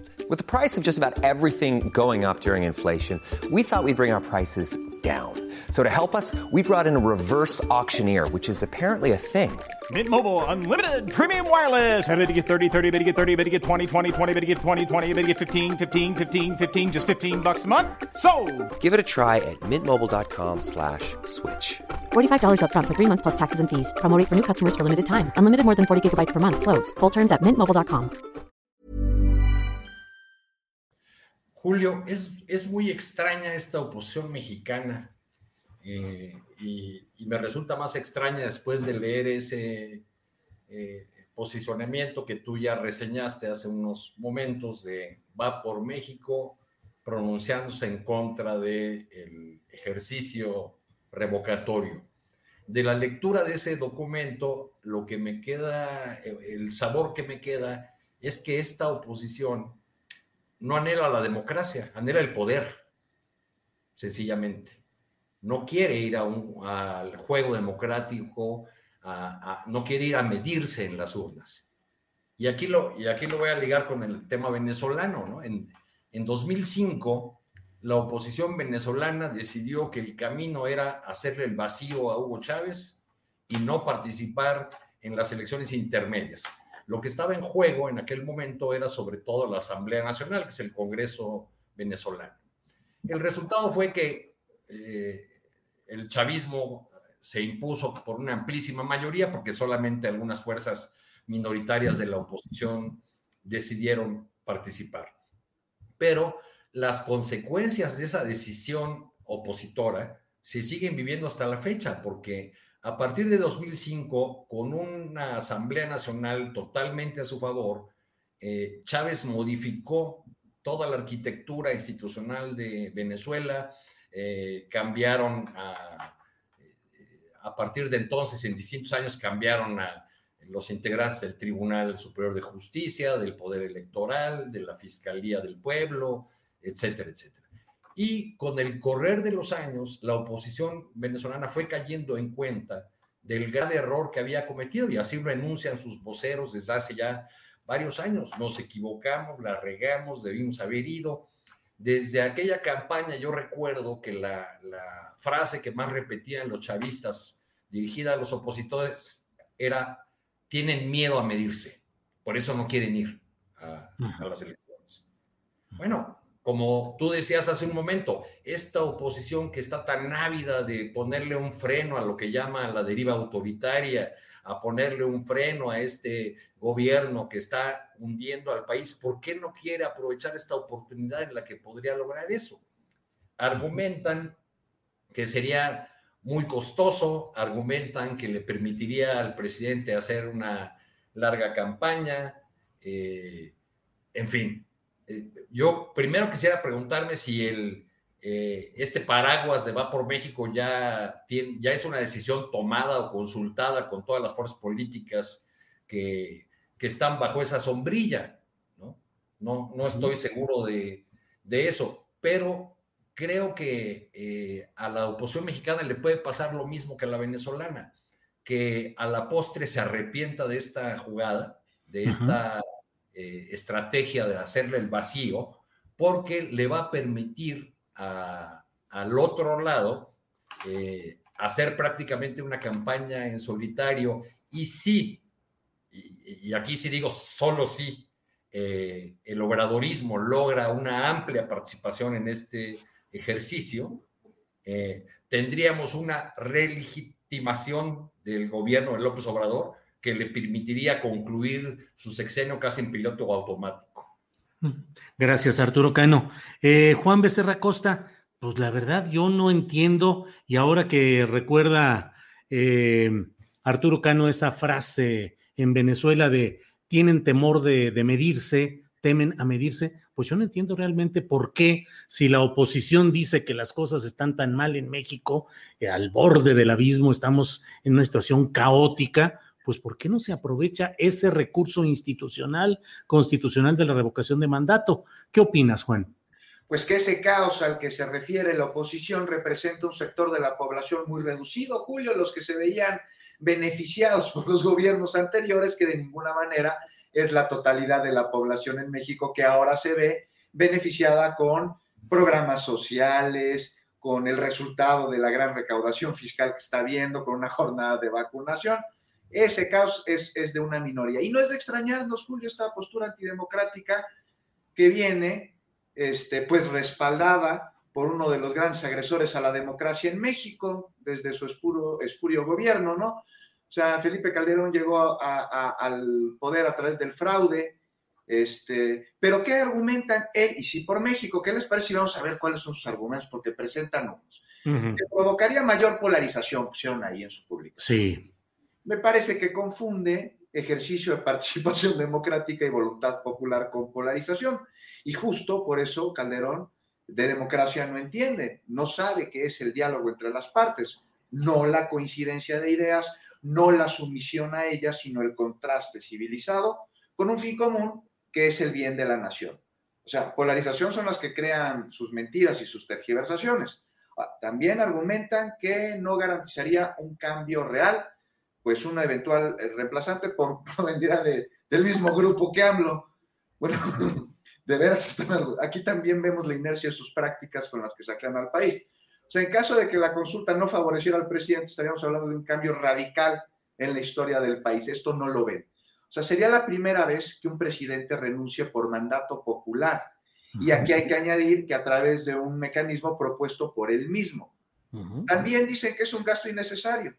Bueno, pues claro, a ellos les gusta gastar en casas, en viajes, en vuelos privados, en guaruras. O sea, para ellos la democracia es algo superfluo. la voluntad popular innecesaria. ¿Para qué gastar en ello? Dicen. Y finalmente argumentan que daría al presidente la posibilidad de hacer campaña electoral durante siete meses. Yo les pregunté, ¿elecciones? ¿Campaña electoral? ¿En serio? ¿Eso están señalando? O sea, ¿qué les precisamos saber lo verdaderamente, este, lo, que les asusta, lo que temen? O sea, ¿de, qué tienen miedo? Y como buenos... además, Juan, ¿por qué les preocuparían otros siete meses si dicen que siempre está en campaña el presidente? ¿no? Por eso pues no entiendo muy bien cuáles son sus posicionamientos. Pero bueno, Arturo, como buenos hipócritas, voxeros de closet que son, pues no dicen, o sea, saben que la consulta de revocación de mandato representa un triunfo para el presidente de una manera u otra. Ya sea que lo gane o que se dé el improbable o casi imposible escenario de que lo pierda. O sea, si lo pierde, como dije, será el primer presidente de México en renunciar por mandato popular a través de un ejercicio democrático propuesto por él. O sea, ¿qué más pasa a la historia quieren que esto? Y vaya que al presidente le interesa pasar a la historia. Marcaría un antes y un después en nuestro país. Seríamos verdaderamente demócratas, democráticos, o sea, no hay más. Y si gana, como sería lo esperado, pues consolida a través de su popularidad el rumbo que marca, a través de su administración, la dirección del país. Pero el resultado de la consulta popular, el que sea, el presidente sale ganando. Juan Becerra Costa, gracias. Alberto Nájar, ¿qué opina sobre este tema? Finalmente, híjole, casi podría uno decir, oigan, señores opositores, no nos priven de la oportunidad de un ejercicio de democracia participativa en el que se podría dar ese caso histórico, como dice Juan Becerra Costa, de que por voluntad popular se deponga a un presidente que fuese tan malo, tan pésimo como esos opositores están diciendo, pero renuncian a esa posibilidad. ¿Qué opinas, Alberto? Pues mira, para mí queda claro que tienen, eh, bueno, queda claro eh, de qué se trata esta oposición tan extraña, como bien comentaba eh, Arturo, eh, porque hasta hace uno que el año pasado todavía estaban deseosos en que llegara el 2022 para hacer esta, este referéndum. No faltó quien incluso advirtiera que iban a, sacar a Andrés Manuel de la presidencia. Hubo alguno, alguno, creo que Gustavo de Hoyos hasta empezó a prepararse para, para ya ocupar ese, ese cargo. Y ahora resulta que no, que se dieron cuenta que, pues, que ellos desde un principio eh, pues iban a perder este, este, este referéndum eh, y seguramente alguien les habrá dicho que pues lo único que va a conseguirse es que el presidente López Obrador tenga una nueva elección, es así que sería una reelección, porque eso implicaría el, el referéndum de, del 2022 y le va a dar un aire y un, margen de maniobra, maniobra político impresionante, del que casi muy parecido, pues, al que tuvo en 2018, muy al principio de su, de, su gobierno, porque no hay, no hay, que olvidar que él en los hechos empezó a gobernar el 2 de julio del 18. Y esto le va a permitir tener un proceso de sucesión presidencial también muy tranquilo, muy cómodo, y va a obligar a la oposición a pues a tomar otro tipo de medidas como para, para no desaparecer, en el caso de partidos como el PRD, por ejemplo, del escenario electoral, porque si ahora mismo, con tantos, eh, con estos tres años de un golpeteo político diario, a veces mucho más estridente y más ofensivo un día que otro, el presidente López Obrador mantiene una, un respaldo popular importante. Hay algunos como Vitovsky que le dan 62 ciento de respaldo de los electores, eh, pues no quiero pensar, bueno, más bien sí me gustaría ver cuáles van a ser los números que habría después del 2022 y cuál va a ser la reacción que puede llegar a tener esta oposición que hasta ahora todo lo que ha intentado, todo, todo, todo le ha resultado fallido. Eh, y bueno, pues habrá que, que, ver, esperar a ver qué es lo que va a pasar, eh, hasta dónde el presidente va a utilizar esta fuerza.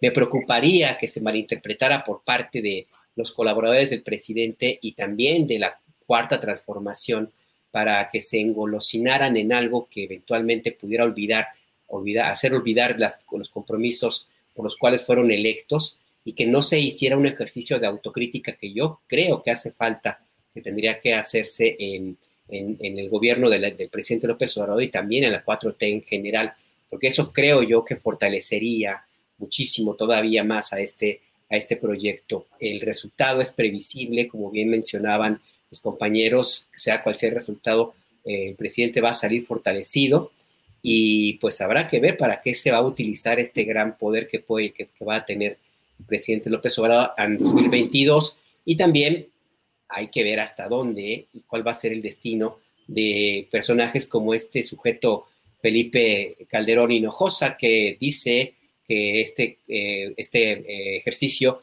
va a provocar más polarización. Me parece el colmo del cinismo de un personaje que fue el que inició esta, eh, profunda división social en México, el que, el que patrocinó y estuvo de acuerdo en ese lema de que Andrés Manuel era un peligro para México y el que desató una guerra insensata que ha empañado en sangre a México.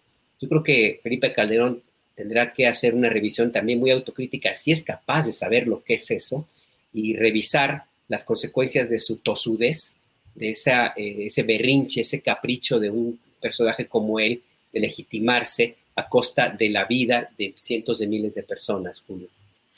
Gracias, Alberto Nájar. Pues fíjate que eh, qué curiosos son las reacciones. Frena en su cuenta, Frena oficial, eh, pues ya está señalando aquí, dice, Frena no los entiende.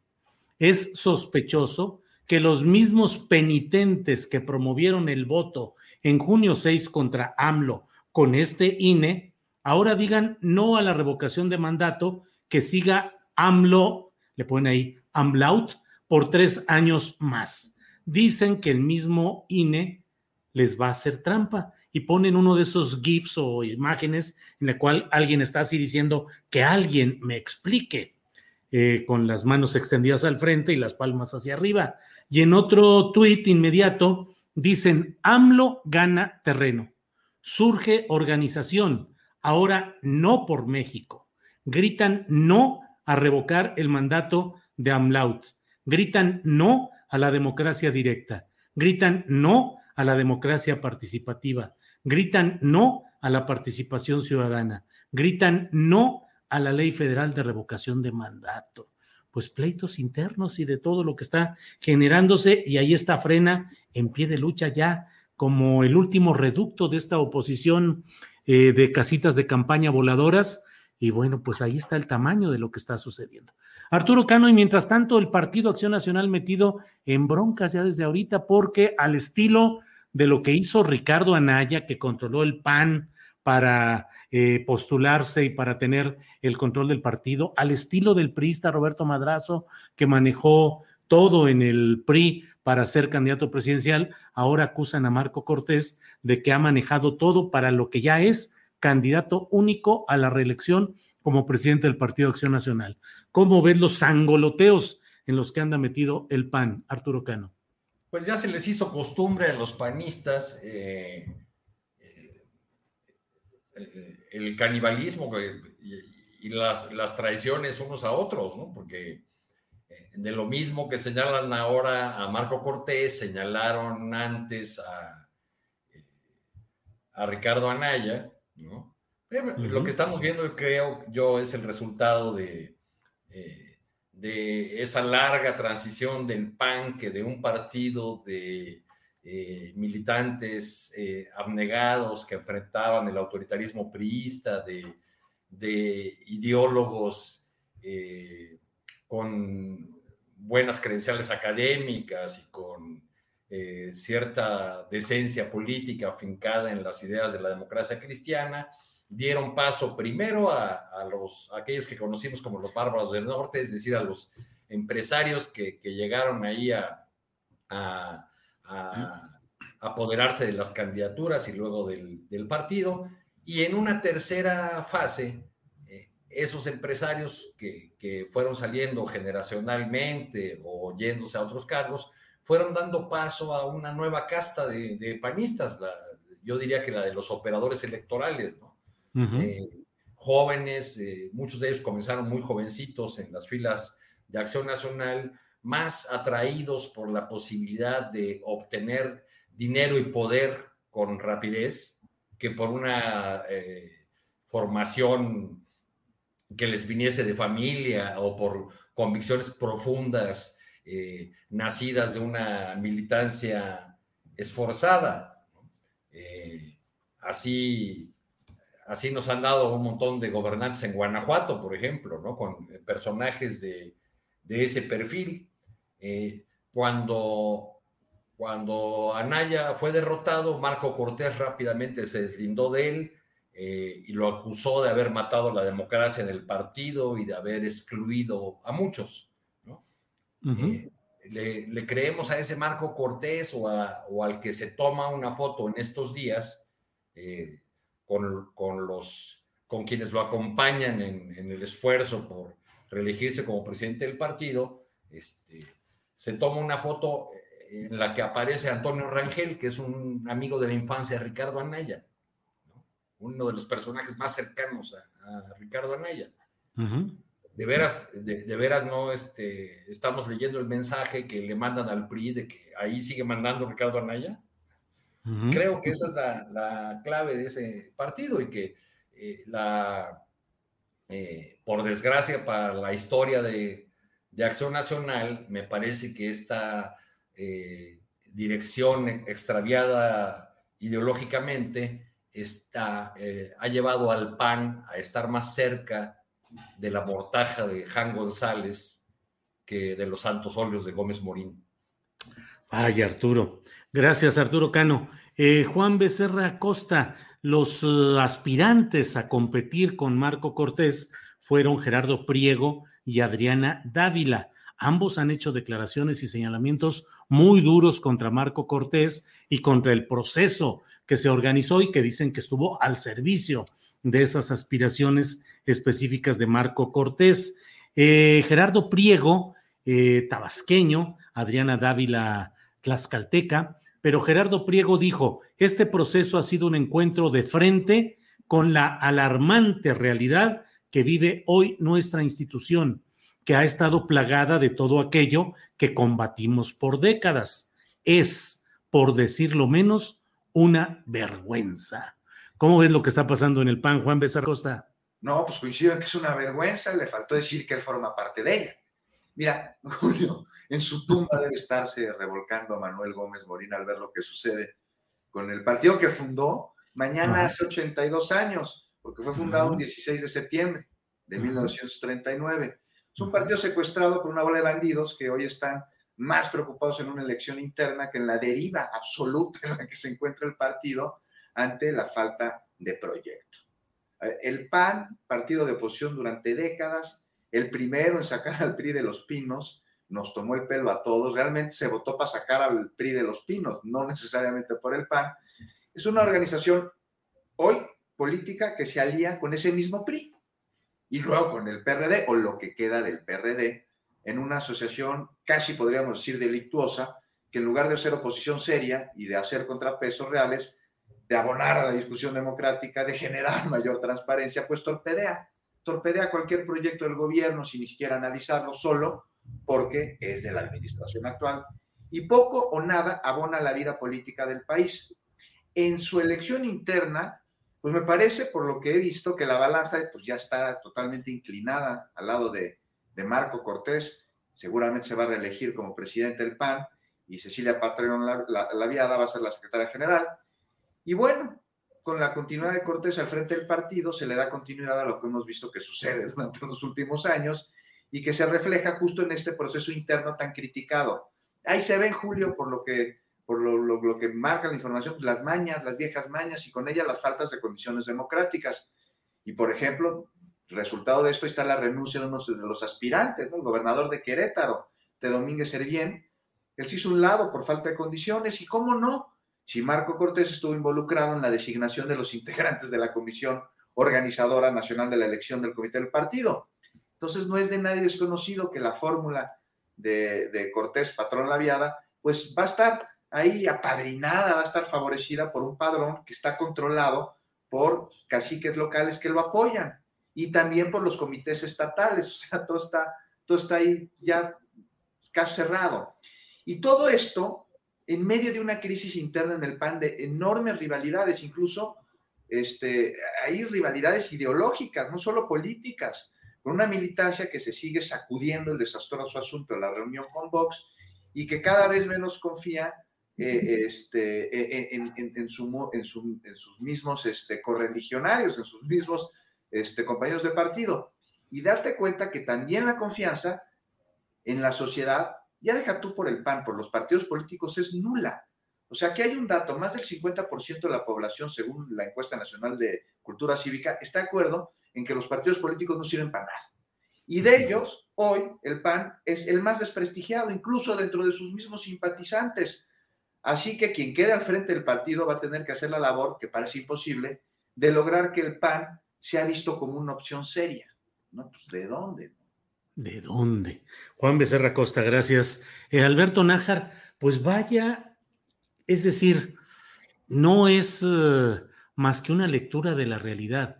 Pleitos internos en el PAN, pleitos internos en el PRI, por si aceptan o no eh, militantes de ese partido cargos en el gobierno de López Obrador y Alito Moreno ahí diciendo que los va a expulsar o les va a retirar la militancia.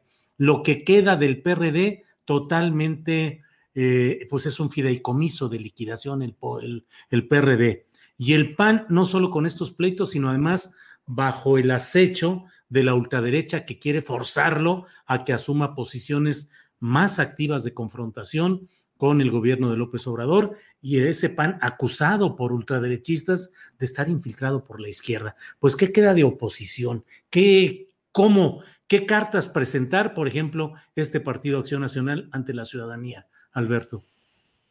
No, pues muy poquitas, la verdad. Este, y es lamentable porque de una u otra forma, si no hay democracia que se pueda decir sana, saludable, pues, si no tiene una oposición fuerte, consolidada, con propuestas, con ideas que sean contrapeso a un poder fuerte como el que tiene el presidente López Obrador. Desgraciadamente, a los partidos políticos les ha faltado, bueno, de entrada estructura, porque hace ya, por ejemplo, el caso del PRI, que habría que analizarlo algún día, en algún momento se llegó a pensar que el PRI era eterno, que no iba a haber nada ni nadie que lo sacara del poder. Y mira lo, lo que se ha convertido, o sea, eh, la verdad que es un, es un tema que habría que analizarlo con muchísimo cuidado, que fue lo que le pasó a ese partido que moldeó a todo un país.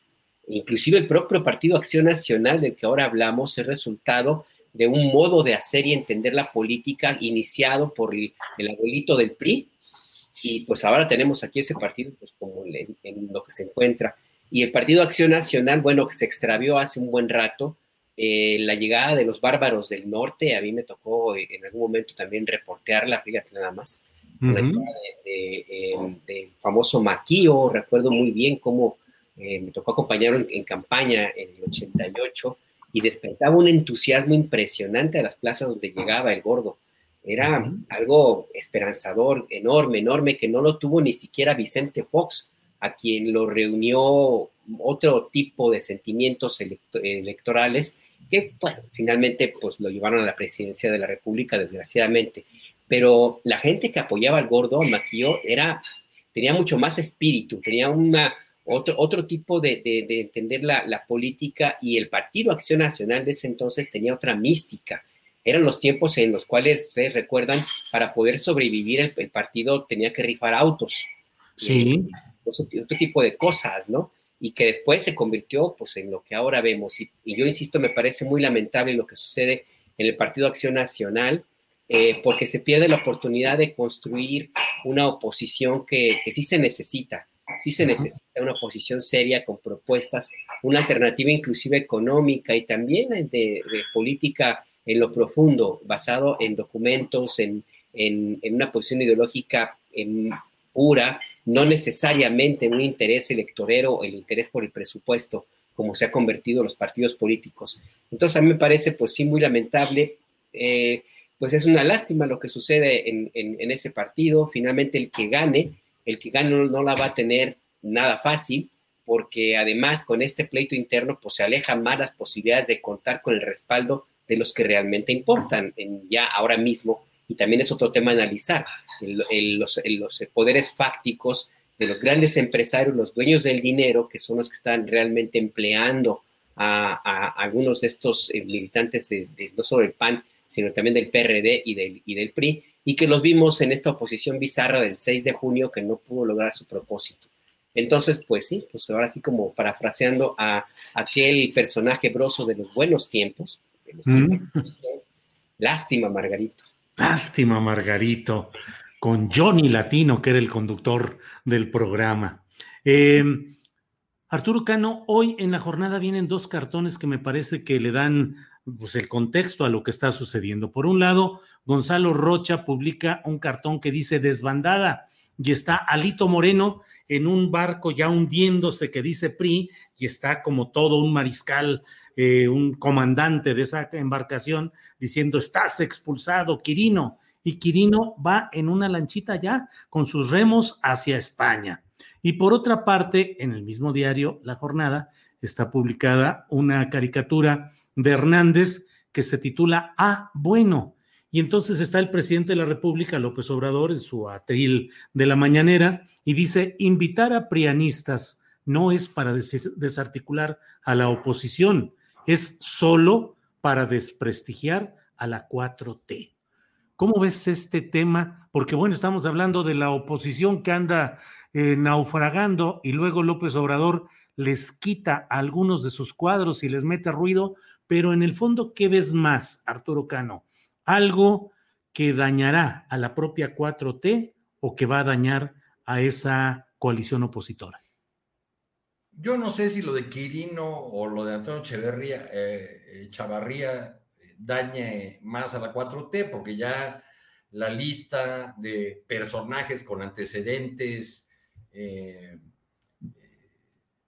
digamos, de colaboración, para decirlo suavemente, con sexenios anteriores, incluso en posiciones importantes, pues es una lista muy larga en el, en, el seno de la 4T. Entonces, con esa lectura, estos nombramientos podrían ser eh, parte del, eh, del comportamiento pragmático de Andrés Manuel López Obrador, que ha tenido este, como candidato y ahora como presidente. Desde, desde el lado de un sector del obradorismo que suele ser muy crítico de la pureza de las convicciones o de la limpieza de los antecedentes de quienes se incorporan al gobierno, pues ya, eh, ya como van a justificar este nombramiento del presidente, optaron por decir que es una jugada magistral de ajedrez del presidente para dividir a la oposición. ¿no? Eh, no sé cuál podría ser realmente el papel de, eh, o el peso político dentro del PRI eh, de un personaje como Kirin Ordaz, que a mí me parece que es eh, marginal dentro del, dentro del PRI, pero sí resulta un mensaje muy poderoso hacia otros políticos en activo, hacia otros gobernadores que saldrán en los próximos meses o años del, del poder, pues esta posibilidad de, de, seguir viviendo dentro del presupuesto, así sea con la 4T, eh, y sobre todo si se tratara de, de, un cargo de la importancia del que le van a dar al gobernador de Sinaloa, esa embajada muy apreciada. Este, algún día hablábamos aquí del circuito Baigón y el circuito L'Oreal de las embajadas, pues Madrid Ajá. es una de las primerísimas en el circuito L'Oreal, ¿no? Claro, claro. Así es, Arturo Cano, gracias. Eh, Juan Becerra Costa. Eh, esas invitaciones a políticos de partidos distintos a Morena, en el caso específico el sinaloense Quirino Ordaz y el Nayarita eh, Antonio Echevarría, ¿lo consideras como una jugada política mmm, valiosa para desmembrar, desmadrar, dijo eh, Jesús Zambrano, que era para desmadrar a la oposición?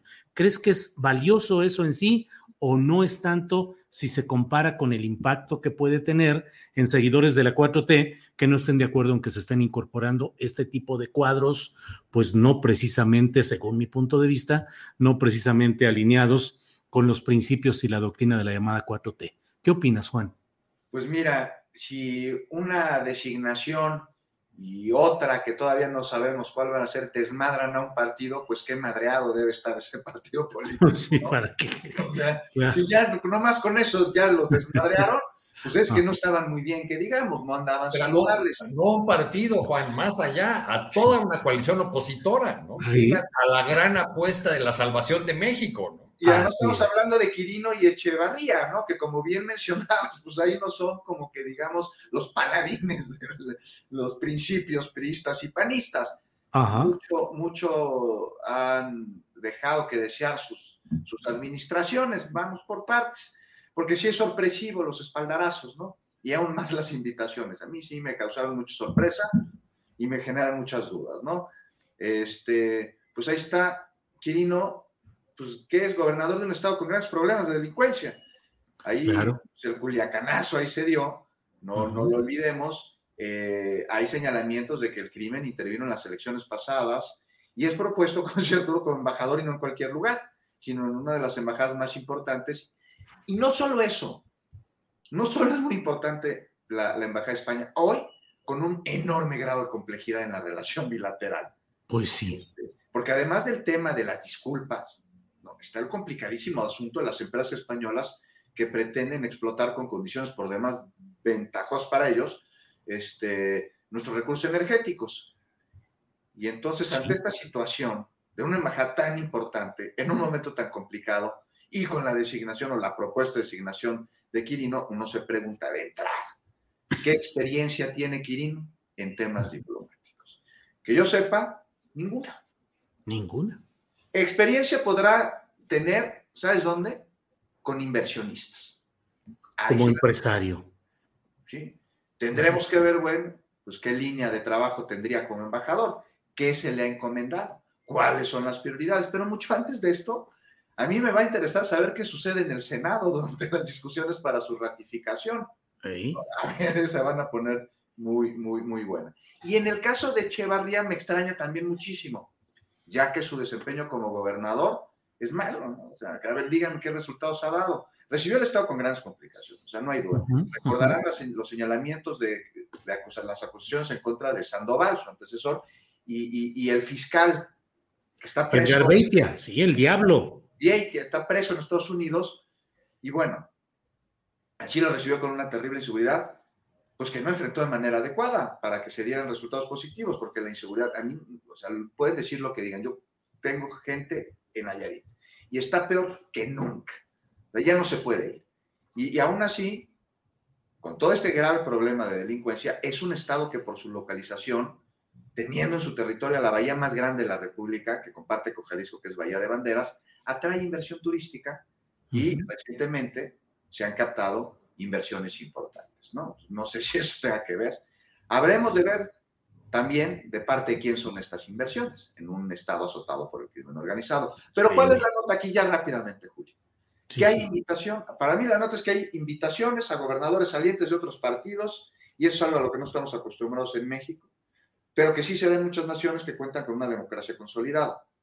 O sea, estas estrategias tendrían que responder a cerrar filas para avanzar en un cambio de régimen, de paradigma. Estamos a la mitad de un sexenio que busca construir los cimientos para una transformación, y esto responde a todos los ámbitos, por lo que el llamar a colaborar a personajes de otras fuerzas políticas pues tendría que responder a la búsqueda de una necesaria plura- pluralidad en el gabinete que no existe, a la que no estamos acostumbrados en México.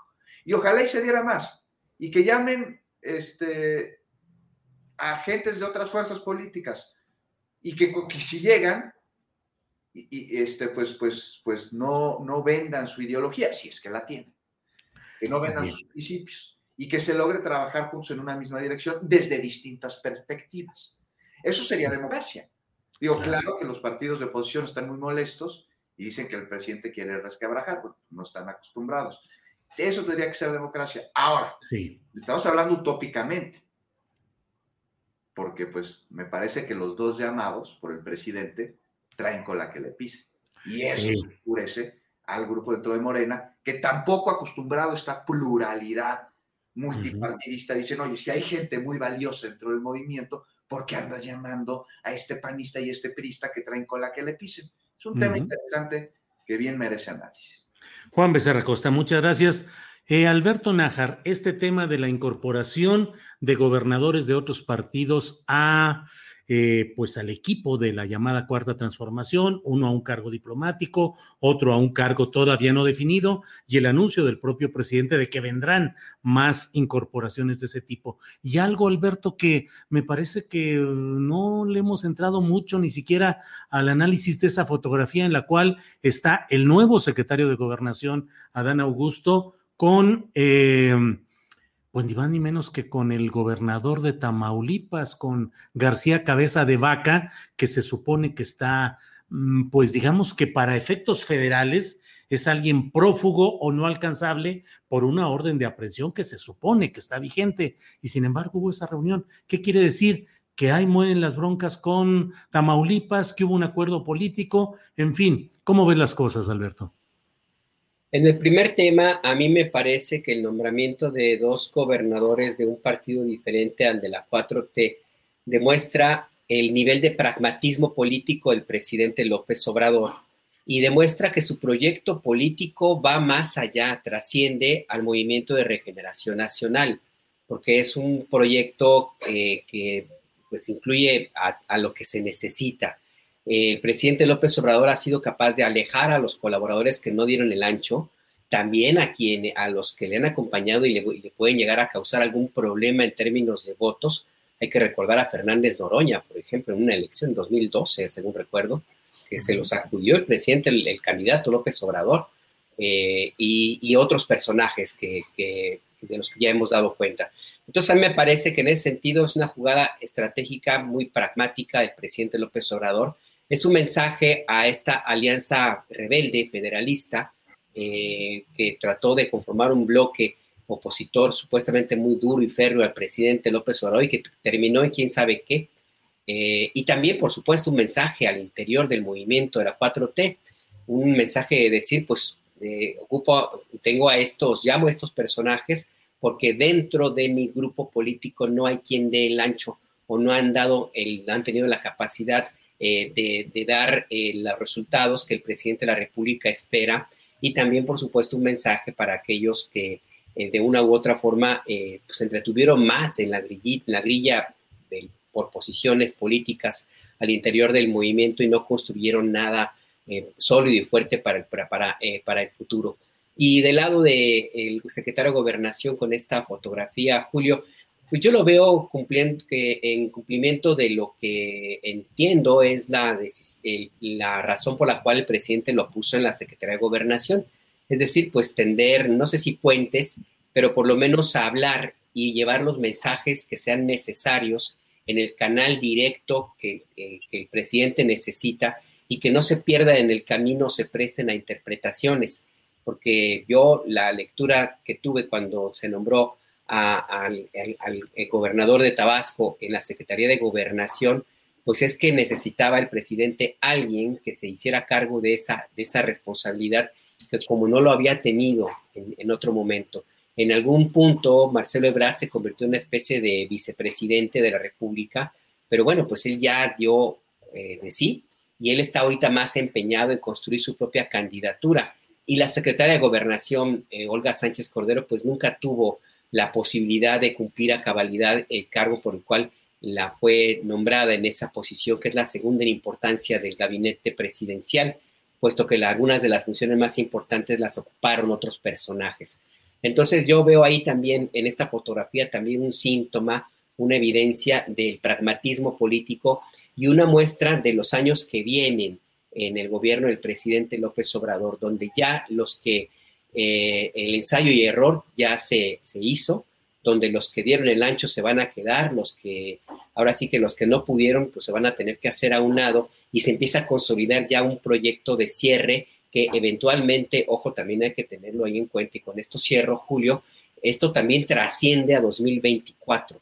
No se está construyendo nada más un cierre de gobierno, sino una trascendencia de los siguientes años y hasta ahora los colaboradores con los que llegó el presidente en 2018 no parece que hayan eh, entendido por completo que este es un proyecto a muy, muy largo plazo. Gracias, Alberto Nájar. Son las 3 de la tarde. Invito a quienes nos acompañan en esta transmisión para que eh, se mantengan en esta audiencia.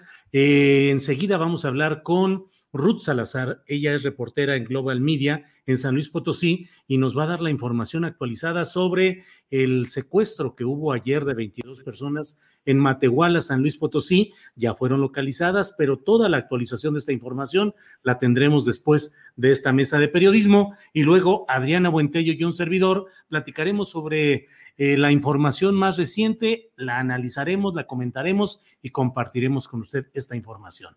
Bueno, pues estamos ya en esta etapa que luego decimos que son como los postrecitos.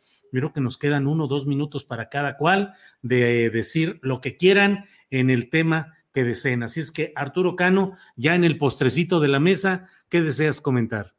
Pues yo nada más anticipándome a que todo lo que eh, los hechos políticos de las próximas semanas y meses las vamos a tener que ir leyendo cada vez más en clave revocatorio. Eh, por ejemplo, para los primeros días de octubre nos esperan marchas estudiantiles, le han atizado el fuego con este tema de la ley orgánica del poli, y al día siguiente hay una convocatoria de la conferencia del episcopado mexicano, según entiendo, vi por ahí de pasadita, para oponerse a la resolución de la Suprema Corte respecto del aborto. Mientras tanto, pues el día de hoy, un deseo para todos ustedes y quienes nos siguen de que el pozole, las garnachas, el tequila, la cerveza o lo que acostumbren sea placentero como siempre y que los trate bien el día de mañana. Además, Arturo, nosotros en la jornada hoy no trabajamos porque mañana se descansa. Así es que yo también que no voy a teclear columna, estoy muy tranquilito, puesto para el tequilita, el vino o lo que ya ha enumerado Arturo Cano. Gracias, Arturo. Eh, Juan Becerra Costa, el postrecito, lo que desees agregar, por favor. Pues ya para reírnos, ¿no? Me habías platicado ya, Adriana, que igual hablábamos de los embajadores que están llegando a México. Ah, este, sí, hombre. ya sabe alburear y que el otro anda con sombrero. No sabía que el Reino Unido ya anduviera albureando, pero si la embajadora de México allá tiene un acento Kenny Churchill, pues no veo por qué el embajador británico aquí no pueda tener la boca llena de razón.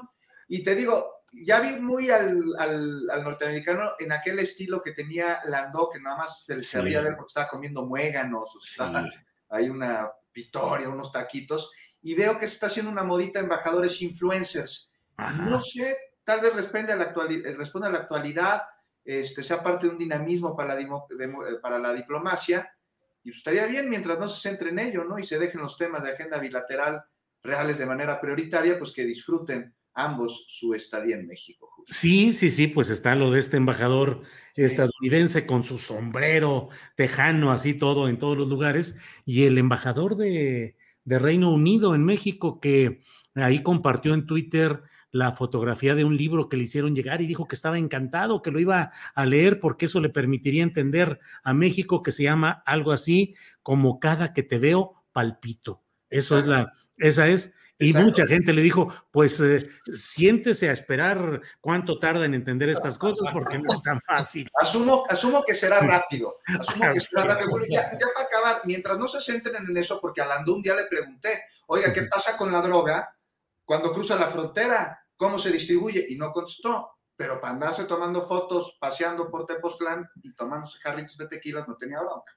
Es que ese es el punto, es una forma de mantener una imagen y además hay mucha gente que los sigue, tanto a Landó como a los actuales de los que estamos hablando, felices porque, ay, qué bonitos que les gusta el folclor, las artesanías, México. Pues esa es la apariencia fotográfica y escénica, pero en la realidad los intereses profundos y no tan bonitos, pues siguen siendo representados de manera natural por los embajadores, pues y para eso vienen. En fin, Juan, pues muchas gracias. Alberto Nájar, el postrecito que desees, por favor. No cabe duda que seguimos siendo un país con una cierta inocencia, pues que no se borra, digo, con los embajadores, esto que comentan es una, una muestra, ¿no? Yo recuerdo cuando eh, la boda real que hubo recientemente en el Palacio de en, Reino Unido, pues, eh, que se casó el, príncipe Guillermo, hubo una chica que estuvo en una huelga de hambre afuera de la embajada de, Reino Unido, aquí en Ciudad de México. Yo trabajaba en la, en la BBC y pues fui a hacer una historia y la chica estaba emocionadísima porque quería que la invitaran a la boda. Y, bueno, pues y había en, en, Twitter un respaldo enorme, impresionante, y lo veo también con el embajador Landó, que que tiene una cantidad impresionante de gente que, que le escribía y le daba consejos, le daba recetas y todo. Entonces eso nos hace también dar, tener un poco, un poco extraña esta, esta relación que tenemos en el caso concreto, para no meterme con Reino Unido, eh, y de México, Estados Unidos, esta relación amor-odio que, que, ha existido históricamente, esta, esas críticas que se hacen cuando, cuando eres estudiante de la prepa en contra de los embajadores yanquis que los ves como el enemigo, el, el, que nos viene a espiar y el que nos viene a hacer no tantas cosas, y nada más se toma un, un, taco de suadero, una cosa así, ya le estás dando recetas, en fin. No, no, no cabe duda de que México es un, es un país muy surrealista en ese aspecto. Y en el surrealismo, y para cerrar, querido Julio, eh, pues nada más hacer el apunte de la estatua, la estatua de la mujer indígena, el busto, el busto que se va a colocar pasó en la reforma, donde finalmente se decidió que ya no.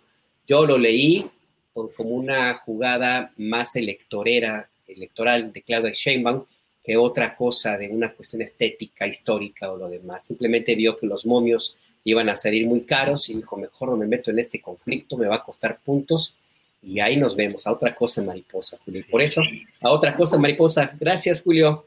Al contrario, Alberto. Gracias, Arturo Cano. Buenas tardes. Muchas gracias, buenas tardes. Gracias. Juan Becerra Costa, gracias y buenas tardes. Abrazo a todos, muchas gracias. Alberto Nájar, gracias y buenas tardes. Suerte. Gracias a los tres, pronto nos veremos. Bueno, pues esta ha sido la mesa de periodismo de los miércoles que tiene mucho éxito, muchos seguidores, muchos comentarios positivos y se arma la polémica y el debate en el chat. Muchas gracias a los participantes y gracias a quienes han estado participando en este chat. Vamos ahora con mi compañera reportera Ruth Salazar. Ella es reportera de San Luis Potosí en Global Media. Ruth, buenas tardes.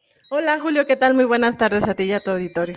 ¿Cómo estás? Gracias Ruth. Bien, afortunadamente Ruth, pero viendo que la noticia ayer del secuestro de estas 22 personas llegó a varios portales informativos de todo el mundo. Me mandaron del Jerusalem Post y de algunos otros lugares donde venía la nota de este hecho porque pues fue muy impactante. ¿En qué va todo este tema? ¿Cuál es la actualización? Ruth Salazar, si eres tan amable, por favor. Claro que sí, Julio. Bueno, afortunadamente ya localizaron a las 23 personas extranjeras que fueron secuestradas el día de ayer por un grupo armado. En un principio, el fiscal general del Estado, Federico Arturo Garcerrera, informó muy temprano que se les comunicó sobre un grupo armado que llegó en tres camionetas a un hotel que se llama Sol y Luna, que está ubicado en el municipio de Matehuala, en el altiplano potosino, en donde, eh, bueno, en un principio nos había dicho que era un numeroso grupo de personas, de más de 20 personas. Ya finalmente nos confirmó el día de hoy, bueno, ayer por la tarde y el día de hoy, ah, que fueron 39 personas las que fueron secuestradas. En un principio, 16 son de nacionalidad mexicana. Estas inmediatamente fueron puestas en libertad por el grupo armado y a ellos los encontraron en una tienda de conveniencia, de conveniencia ahí en la capital, bueno, en el municipio de Matehuala. Gracias a que localizaron a estas personas, dos eran empleadas del hotel, fue que eh, con labores de inteligencia este, por parte de la Policía de Investigación, la Guardia Nacional y la Policía Municipal de Matehuala, fue que lograron este, una línea de investigación, nos contaba hoy el fiscal general, que al parecer podría haber, una de las líneas de investigación es que entre estos mexicanos había uno, algunos de los informantes quienes les dieron a conocer que había estas personas hospedadas en este hotel.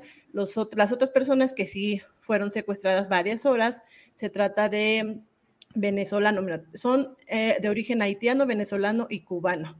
Y entre ellas se encontraban cinco mujeres, tres menores de edad y 15 hombres. Y una de las mujeres de nacionalidad venezolana ya con, bueno, cuenta con ocho meses de embarazo. Este, todas las personas cuando fueron localizadas en una comunidad colindante al municipio de Doctor Arroyo, ya esto en Nuevo León, este, fueron trasladadas a la capital de San Luis Potosí, en donde ya les están brindando atención psicológica y médica. Y bueno, también nos contaba que una de las líneas de investigación es que probablemente fueron secuestrados para pedir extorsión a los familiares que residen de estas personas en Estados Unidos. Julio. Ruth, ¿y por qué estaban reunidas estas personas en ese hotel? ¿Se sabe ya? No, no, de hecho, lo, que nos ha adelantado el fiscal es que pudiera ser un, bueno, un lugar obviamente de descanso en donde, bueno, lo que estaba comentando es que todos bien, llegaron a San Luis de distintas formas. Por ejemplo, los venezolanos llegaron a México, al aeropuerto de la Ciudad de México y de ahí por vía terrestre a San Luis Potosí y bueno, entonces van rumbo a Estados Unidos, al parecer todos son migrantes que van rumbo a Estados Unidos. Y bueno, también en, estos últimos días se ha dado a conocer, ya también lo confirmó el, general de, la doceava zona militar, que últimamente en estas últimas semanas se han detectado muchos migrantes en tránsito en San Luis Potosí. De hecho, yo estaba revisando las cifras del, del Boletín Mensual de Estadísticas Migratorias y sí, efectivamente, o sea, solamente en julio detuvieron a 879 personas cuando en enero estaban este, rescatando a 129 personas aproximadamente. Mm, y la, Fiscalía General del Estado ha dicho mm, cuáles serán los siguientes pasos, eh, qué van a hacer con las personas detenidas, eh, ya rescatadas, en fin, ¿qué seguirá? Claro, mira, eh, bueno, bueno, hasta el momento no hay ningún detenido. Eh, como te comentaba, están tratando de investigar si las personas que fueron localizadas de nacionalidad mexicana tienen alguna relación con el secuestro de estas personas. Todas estas personas ya se encuentran aquí en la capital, las personas secuestradas. Se les informó a sus respectivos consulados para que les brinden apoyo a sus connacionales también este, se, les remitió a la Comisión Estatal de Atención a Víctimas porque pues, fueron secuestradas por varias horas y a los niños se les se, pidió la intervención de la Procuraduría de Protección de Niños, Niñas y Adolescentes. Eh, Ruth, ¿y hay alguna eh, indicio de que haya sido algún grupo de crimen organizado, alguno en específico, o no se ha dicho nada? No, sí se le, ha, preguntado al fiscal en varias ocasiones, pero ha sido muy cuidadoso en, no mencionar si tiene que ver con algún grupo del crimen organizado. También se le cuestionó esta mañana al gobernador del estado y tampoco quiso referirse al respecto si se tiene, ya se trata de alguna, mm, de algún punto rojo en esta zona, aunque sí nos han comentado que ha aumentado la, el tráfico de personas, sobre todo en la carretera 57, pues es, es una ruta de tránsito hacia, la, hacia el norte del país.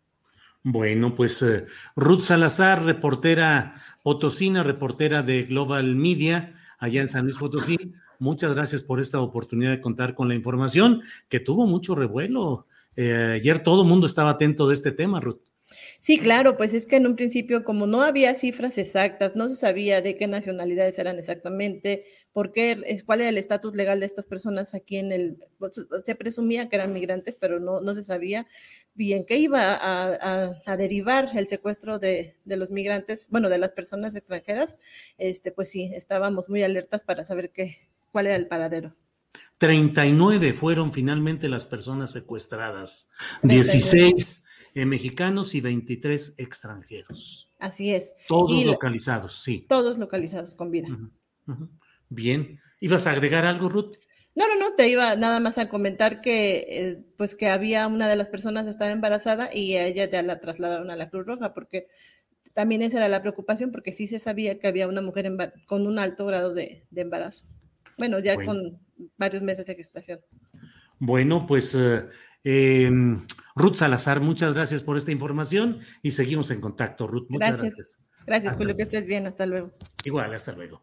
Ha sido Ruth Salazar, reportera de San Luis Potosí, a quien le agradecemos pues esta actualización informativa sobre lo que ha sucedido con este, pues imagínense, 39 personas secuestradas por un grupo delictivo en Matehuala, San Luis Potosí. Bueno, pues vamos ahora con Adriana Buentello, a quien saludo con gusto, como siempre. Adriana Buentello, buenas tardes. Taca, taca, taca, la información. Hemos ido a toda marcha y a toda velocidad, pero bueno, Adriana, buenas tardes. Buenas tardes, Julio. Pues sí, hay información interesante. Eh, para empezar, eh, Julio, recordamos, bueno, en el caso también polémico del gobernador de Morelos, em, la fiscalía eh, anticorrupción de Morelos recibió una denuncia contra el gobernador Cuauhtémoc Blanco, eh, dos de sus familiares además y algunos otros funcionarios de su administración por ocultar el origen, la propiedad y el destino de recursos millonarios. Julio, esto hay que mencionar que eh, la, unidad de inteligencia financiera había comenzado esta investigación desde 2020 em, junto con la Fiscalía General de la República cuando detectaron una red de lavado de dinero así como cuentas eh, millonarias en torno al eh, originario, dice, del barrio de Tepito y la investigación, pues eh, dataría, Julio, desde su periodo como presidente municipal de Cuernavaca, que se dio, bueno, de 2016 al 2018. Así que Julio ahora se está dando a conocer esta, esta información que recibió ya la Fiscalía Anticorrupción de Morelos. Aquí esta investigación incluye a su hermano, a su medio hermano Ulises Bravo Molina, quien no ha sido funcionario en la administración, pero fíjate tan interesante, Julio, que aquí la eh, revista Proceso y la agencia APRO de la revista Proceso tienen como testimonios algunos empresarios que ubican al medio hermano del gobernador como el señor de los moches, lo llaman el señor 20%, que es el que estaría pidiendo, recibiendo los moches para la autorización de contratos de obra pública o concesiones. Eh, pues Julio, es interesante esta, esta información y, pues sigue en la, en la polémica el actual gobernador. Fíjate, Adriana, que pues la verdad es que la política mexicana ofrece eh, algunas viñetas de personajes que son a veces inexplicables, que se dice cómo llegó una persona a ser diputado local, diputado federal o senador o gobernador.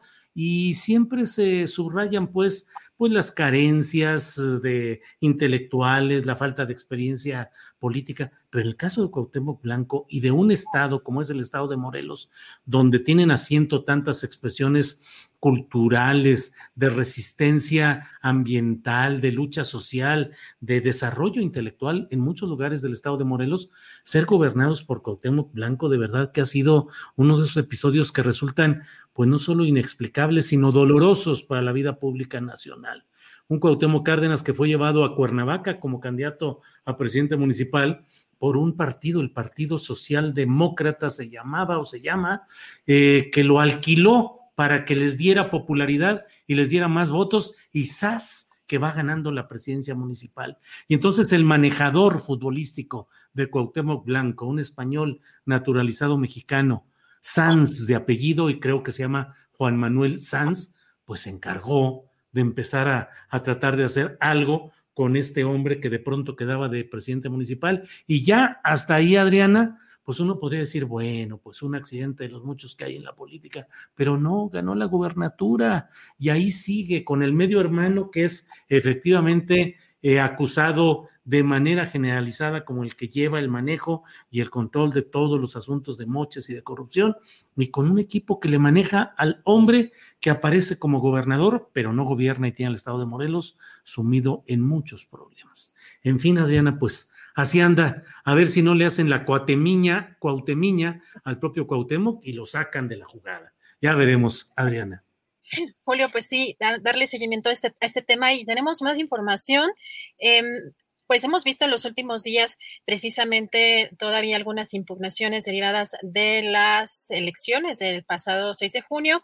Julio y ayer, pues el tribunal Electoral del Poder Judicial de la Federación resolvió, pues el, se confirmó el triunfo de Laida Sansores en la gobernatura de Campeche. Incluso, pues vimos ayer en las redes sociales este, festejar a, la gobernadora electa en compañía de, su equipo. Y hoy, hace unos eh, minutos, hace algunas horas, eh, precisamente em, la Secretaría de Gobernación puso este tuit que en representación del presidente Andrés Manuel López Obrador el secretario de Gobernación, Adán Augusto, asistió a la toma de protesta de la gobernadora del estado de Campeche para el periodo 2021-2027, Laida Sansores. Julio, pues ahora sí ya es oficial y pues quedaron descartadas todas las impugnaciones por parte particularmente de Movimiento Ciudadano, Julio. Pues sí, fíjate que es muy representativo y muy indicativo, Adriana, a quién envía el presidente de la República como su representante a este tipo de actos eh, muy significativos, como es la toma de posesión de un nuevo gobernador. A Zacatecas, eh, donde tomó posesión David Monreal, hermano de Ricardo Monreal, que no trae todos eh, los aplausos de Palacio Nacional consigo, pues enviaron a Marcelo Ebrard en una cosa muy peculiar, porque pareció como que mandaron a los dos que hacen sincronía de grilla y política futurista, como que los mandaron así como diciendo, pues tú, Marcelo, que tienes relación con eh, Ricardo Monreal, tú vas a ser mi representante allá. Y hoy le envía a Laida Sansores, pues el representante de lujo, que es el secretario de gobernación, es decir, le manda el mensaje de una, de una fuerza muy interesante. Ya veremos en las siguientes, eh, em, en los siguientes eh, tomas de posesión a quienes envía el, presidente. A lo mejor a Nuevo León, donde la llegada de Samuel García fue muy relacionada con temas de comunicación social y de redes sociales, pues a lo mejor envía al coordinador de comunicación social, a Jesús Ramírez Cuevas, a San Luis Potosí con Ricardo Gallardo Cardona, pues a lo mejor envía al director de la Unidad de Inteligencia Financiera, Santiago Nieto Castillo, en fin, pues ya iremos viendo a quienes envía a cada lugar, Adriana. Pero sí es interesante precisamente lo que destacas, eh, Julio, porque el papel que va a representar eh, precisamente eh, Adán Augusto en esta, en, esta faceta como secretario de gobernación. Es un papel que no le habíamos visto a la secretaria de gobernación en su momento, Olga Sánchez Cordero, y de aquí para adelante el, foco o el foro que tenga ese secretario de gobernación, pues va a, a indicar mucho políticamente, Julio. Y vamos a seguir con otro tema, lamentablemente, hay, malas noticias en tema también pues, de personas desaparecidas, Julio, porque en Ocosingo reportaron eh, dos zapatistas desaparecidos. La red de resistencias y rebeldías, ACMAC, eh, informó que el pasado sábado 11 de septiembre, los miembros de la Junta de Buen Gobierno, eh, José Antonio Sánchez Juárez y Sebastián Núñez Pérez, eh, salieron a hacer una diligencia desde este eh, sábado pasado y no han aparecido. ellos salieron el, el, día 11 de septiembre aproximadamente a las 8 a.m. de la mañana. Julia, aquí lo que también es importante recalcar son las declaraciones que ponen en este comunicado precisamente denuncian, dice, denunciamos el discurso hipócrita, mentiroso y chapucero del gobierno federal de Andrés Manuel López Obrador, del gobernador del estado de Chiapas, Rutilio Escandón Cárdenas, de respetar las autonomías de los pueblos originarios, cuando en realidad dice este comunicado, ha implementado una serie de acciones de contrainsurgencia contra las autonomías que caminan los pueblos del Ejército Zapatista de Liberación Nacional y sus bases de apoyo. Y ojo con esto porque, eh, Julio, amigos que nos están viendo, aseguraron que, que el secuestro y desaparición de estas dos personas se da con la posibilidad o la permisibilidad, perdón, de los tres niveles del mal gobierno, municipal, estatal y federal. Julio, eso es lo que están denunciando y eh, pues desde el sábado, pues estas dos personas no aparecen. ¿Cómo, cómo ves esta situación? No es la primera vez, Julio, que se da. Eh, ya eh, por lo menos hay dos ocasiones anteriores. me parece que fue en abril de este año también cuando habían denunciado también la desaparición de otras personas. Fíjate, Adriana, que aprovecho para señalar también otro, pues otro de estos eh, episodios infaustos que se dan en nuestra nación. Eh, siguen buscando y presionando desde San Luis Potosí por la desaparición de cuatro jóvenes, Israel Andrade Hernández de 20 años, Jorge Rodríguez Ortiz de 24 años, Caleb Adonai Maldonado Monsiváis de 20 años y Alan Michel Martínez de 23 años, que fueron vistos por última vez cuando de San Luis Potosí iban rumbo a Guadalajara y a la mitad donde está Lagos de Moreno, eh, cuando se encontraban viajando con propósitos de una entrevista laboral, pues desaparecieron en una zona que tiene una gran influencia de los grupos del crimen organizado, como es esa área eh, cercana a Lagos de Moreno. Cuando yo viajo, Adriana, a veces de Guadalajara a San Luis Potosí, eh, siempre le digo a mi mujer o a mi hija o con quien voy, les digo aguas en esta zona porque aquí es donde es como el área de, de las desapariciones, es el triángulo oscuro en el cual suelen suceder este tipo de cosas. Sigue esta exigencia porque tienen más de un mes desaparecidos estos cuatro jóvenes en, eh, de San Luis Potosí que viajaban rumbo a Guadalajara. En fin, pues este es el, este es el tema. Eh, Adriana. Híjole, Julio, pues muy complicado porque también eh, em, hemos estado viendo en las últimas horas, el Universal está reportando personas también desaparecidas en Tepalcatepec, Eh, Julio, el día de ayer eh, se dio a conocer también enfrentamientos en esa zona y las autoridades eh, municipales de Tepalcatepec están, están denunciando personas desaparecidas de acuerdo con el, el diario Universal. Se, se, ve muy complicado el panorama, Julio, en materia de seguridad. Y bueno, cambiando un poco de tema, eh, hay, hay, que avisar también, sobre todo para las personas este, que somos este, un poco nerviosas, ya lo puso Andrés también allí, pero bueno, hay que recordar que este domingo eh, este, viene un simulacro pero pues también Julio es el día en el que pues muchos también este, todavía recordamos precisamente eh, eh, algunos, algunos de los sismos. Y recordar esta, esta conferencia, bueno, en la conferencia que se dio el día de hoy, eh, por parte de eh, la Ciudad de México, del gobierno de la Ciudad de México.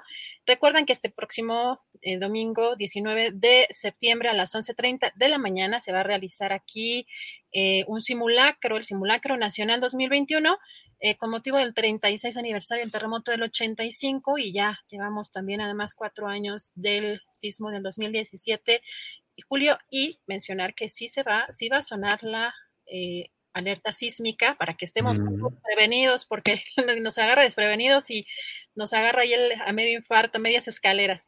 Eh, pues para que estemos preparados, sí es eh, muy importante el que estemos pendientes y que además estemos eh, pasando esta información, Julia, a nuestros contactos, porque son cositas que de pronto se le olvidan a uno y, y la verdad es que sí es muy impactante, ¿no? La, la alerta sísmica. Sí este, no, no, sé si seré la, este, de las pocas, pero yo sí me pongo, o sea, es rápido el corazón, es como que, ¿no? Ya lo siento así, el, este, las palpitaciones en la cabeza de que es rápido, rápido, me pongo muy nerviosa.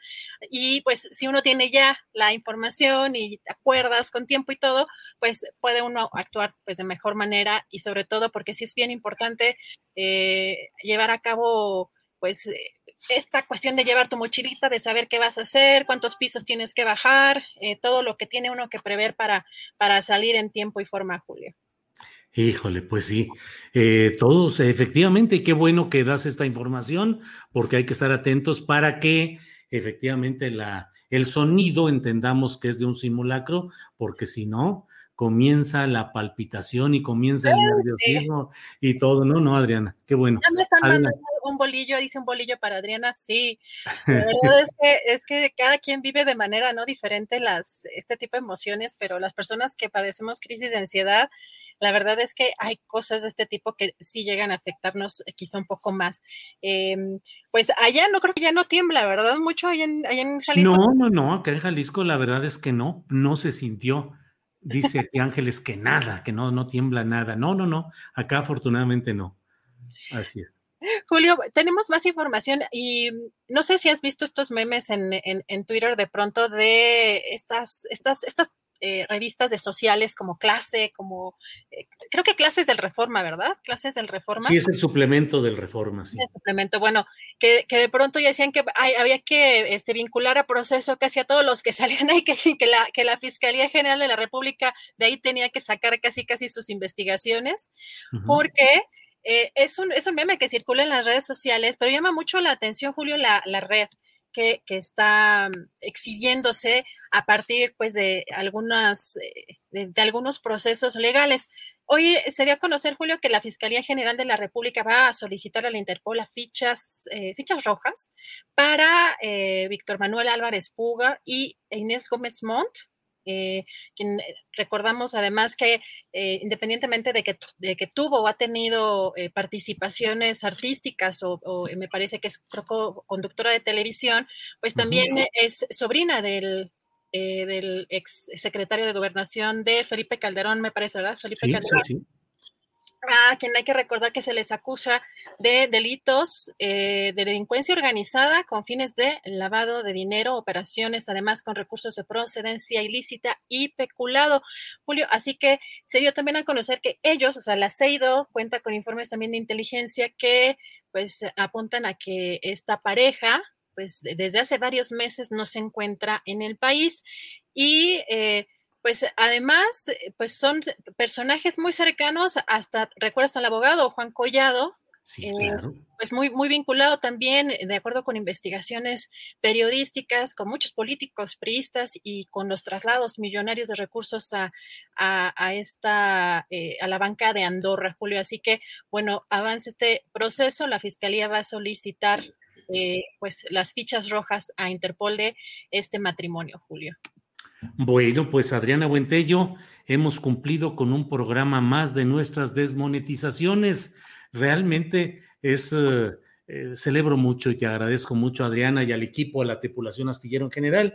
La verdad es que el entusiasmo y el profesionalismo con el cual se sigue adelante, aunque desmotiva un poco el que cuando estás empezando el programa y de pronto, ¡paz!, llega eh, la notificación tan extraña, tan sistemática, tan recurrente que está resultando de estarnos desmonetizando cuando la verdad es que los temas que tratamos pues son los temas de la realidad de nuestro país, que si no ese es el periodismo que hacemos, pues entonces cuál es el que tendríamos que hacer, pero pues eh, quién sabe qué sucederá, vamos a seguir indagando y vamos a seguir buscando qué es lo que sucede con estas desmonetizaciones que en el fondo pues lo que tratan es de desanimar o desactivar el tipo de programas que hacemos al retirarnos la legítima oportunidad de tener una participación ínfima, microscópica de las ganancias que tiene YouTube por la comercialización que hace. Y nosotros no estamos en el plan, pues, de discutir o alegar contra esas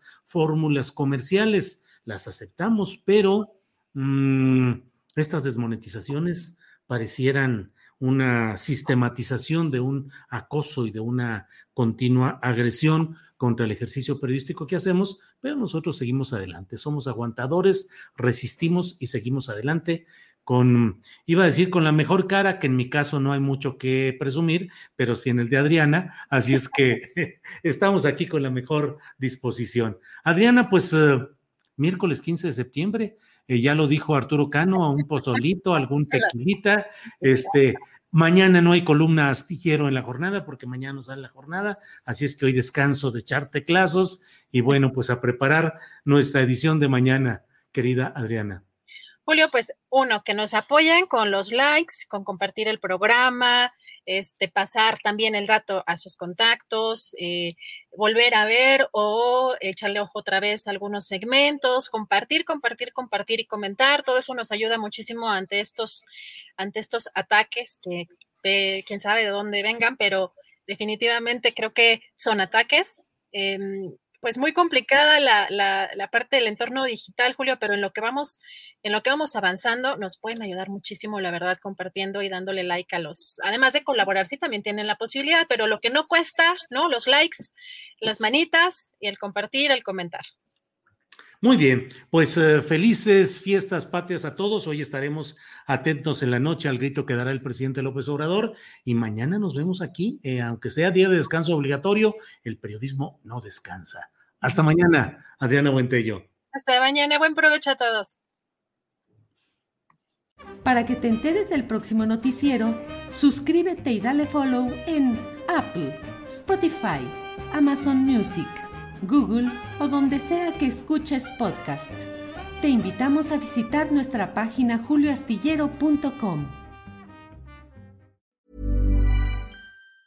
Tired of ads barging into your favorite news podcasts? Good news. Ad-free listening is available on Amazon Music. For all the music plus top podcasts included with your Prime membership. Stay up to date on everything newsworthy by downloading the Amazon Music app for free or go to amazon.com slash news ad free. That's amazon.com slash news ad free to catch up on the latest episodes without the ads. ¿No te encantaría tener 100 dólares extra en tu bolsillo? Haz que un experto bilingüe de TurboTax declare tus impuestos para el 31 de marzo y obtén 100 dólares de vuelta al instante. Porque no importa cuáles hayan sido tus logros del año pasado, TurboTax hace que cuenten. Obtén 100 dólares de vuelta y tus impuestos con 100% de precisión. Solo con Intuit TurboTax. Debes declarar para el 31 de marzo. Crédito solo aplicable al costo de la presentación federal con Turbo Tax Full Service. Oferta sujeta a cambios o cancelación en cualquier momento.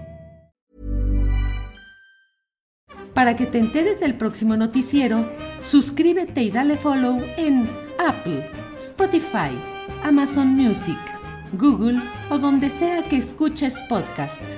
te invitamos a visitar nuestra página julioastillero.com.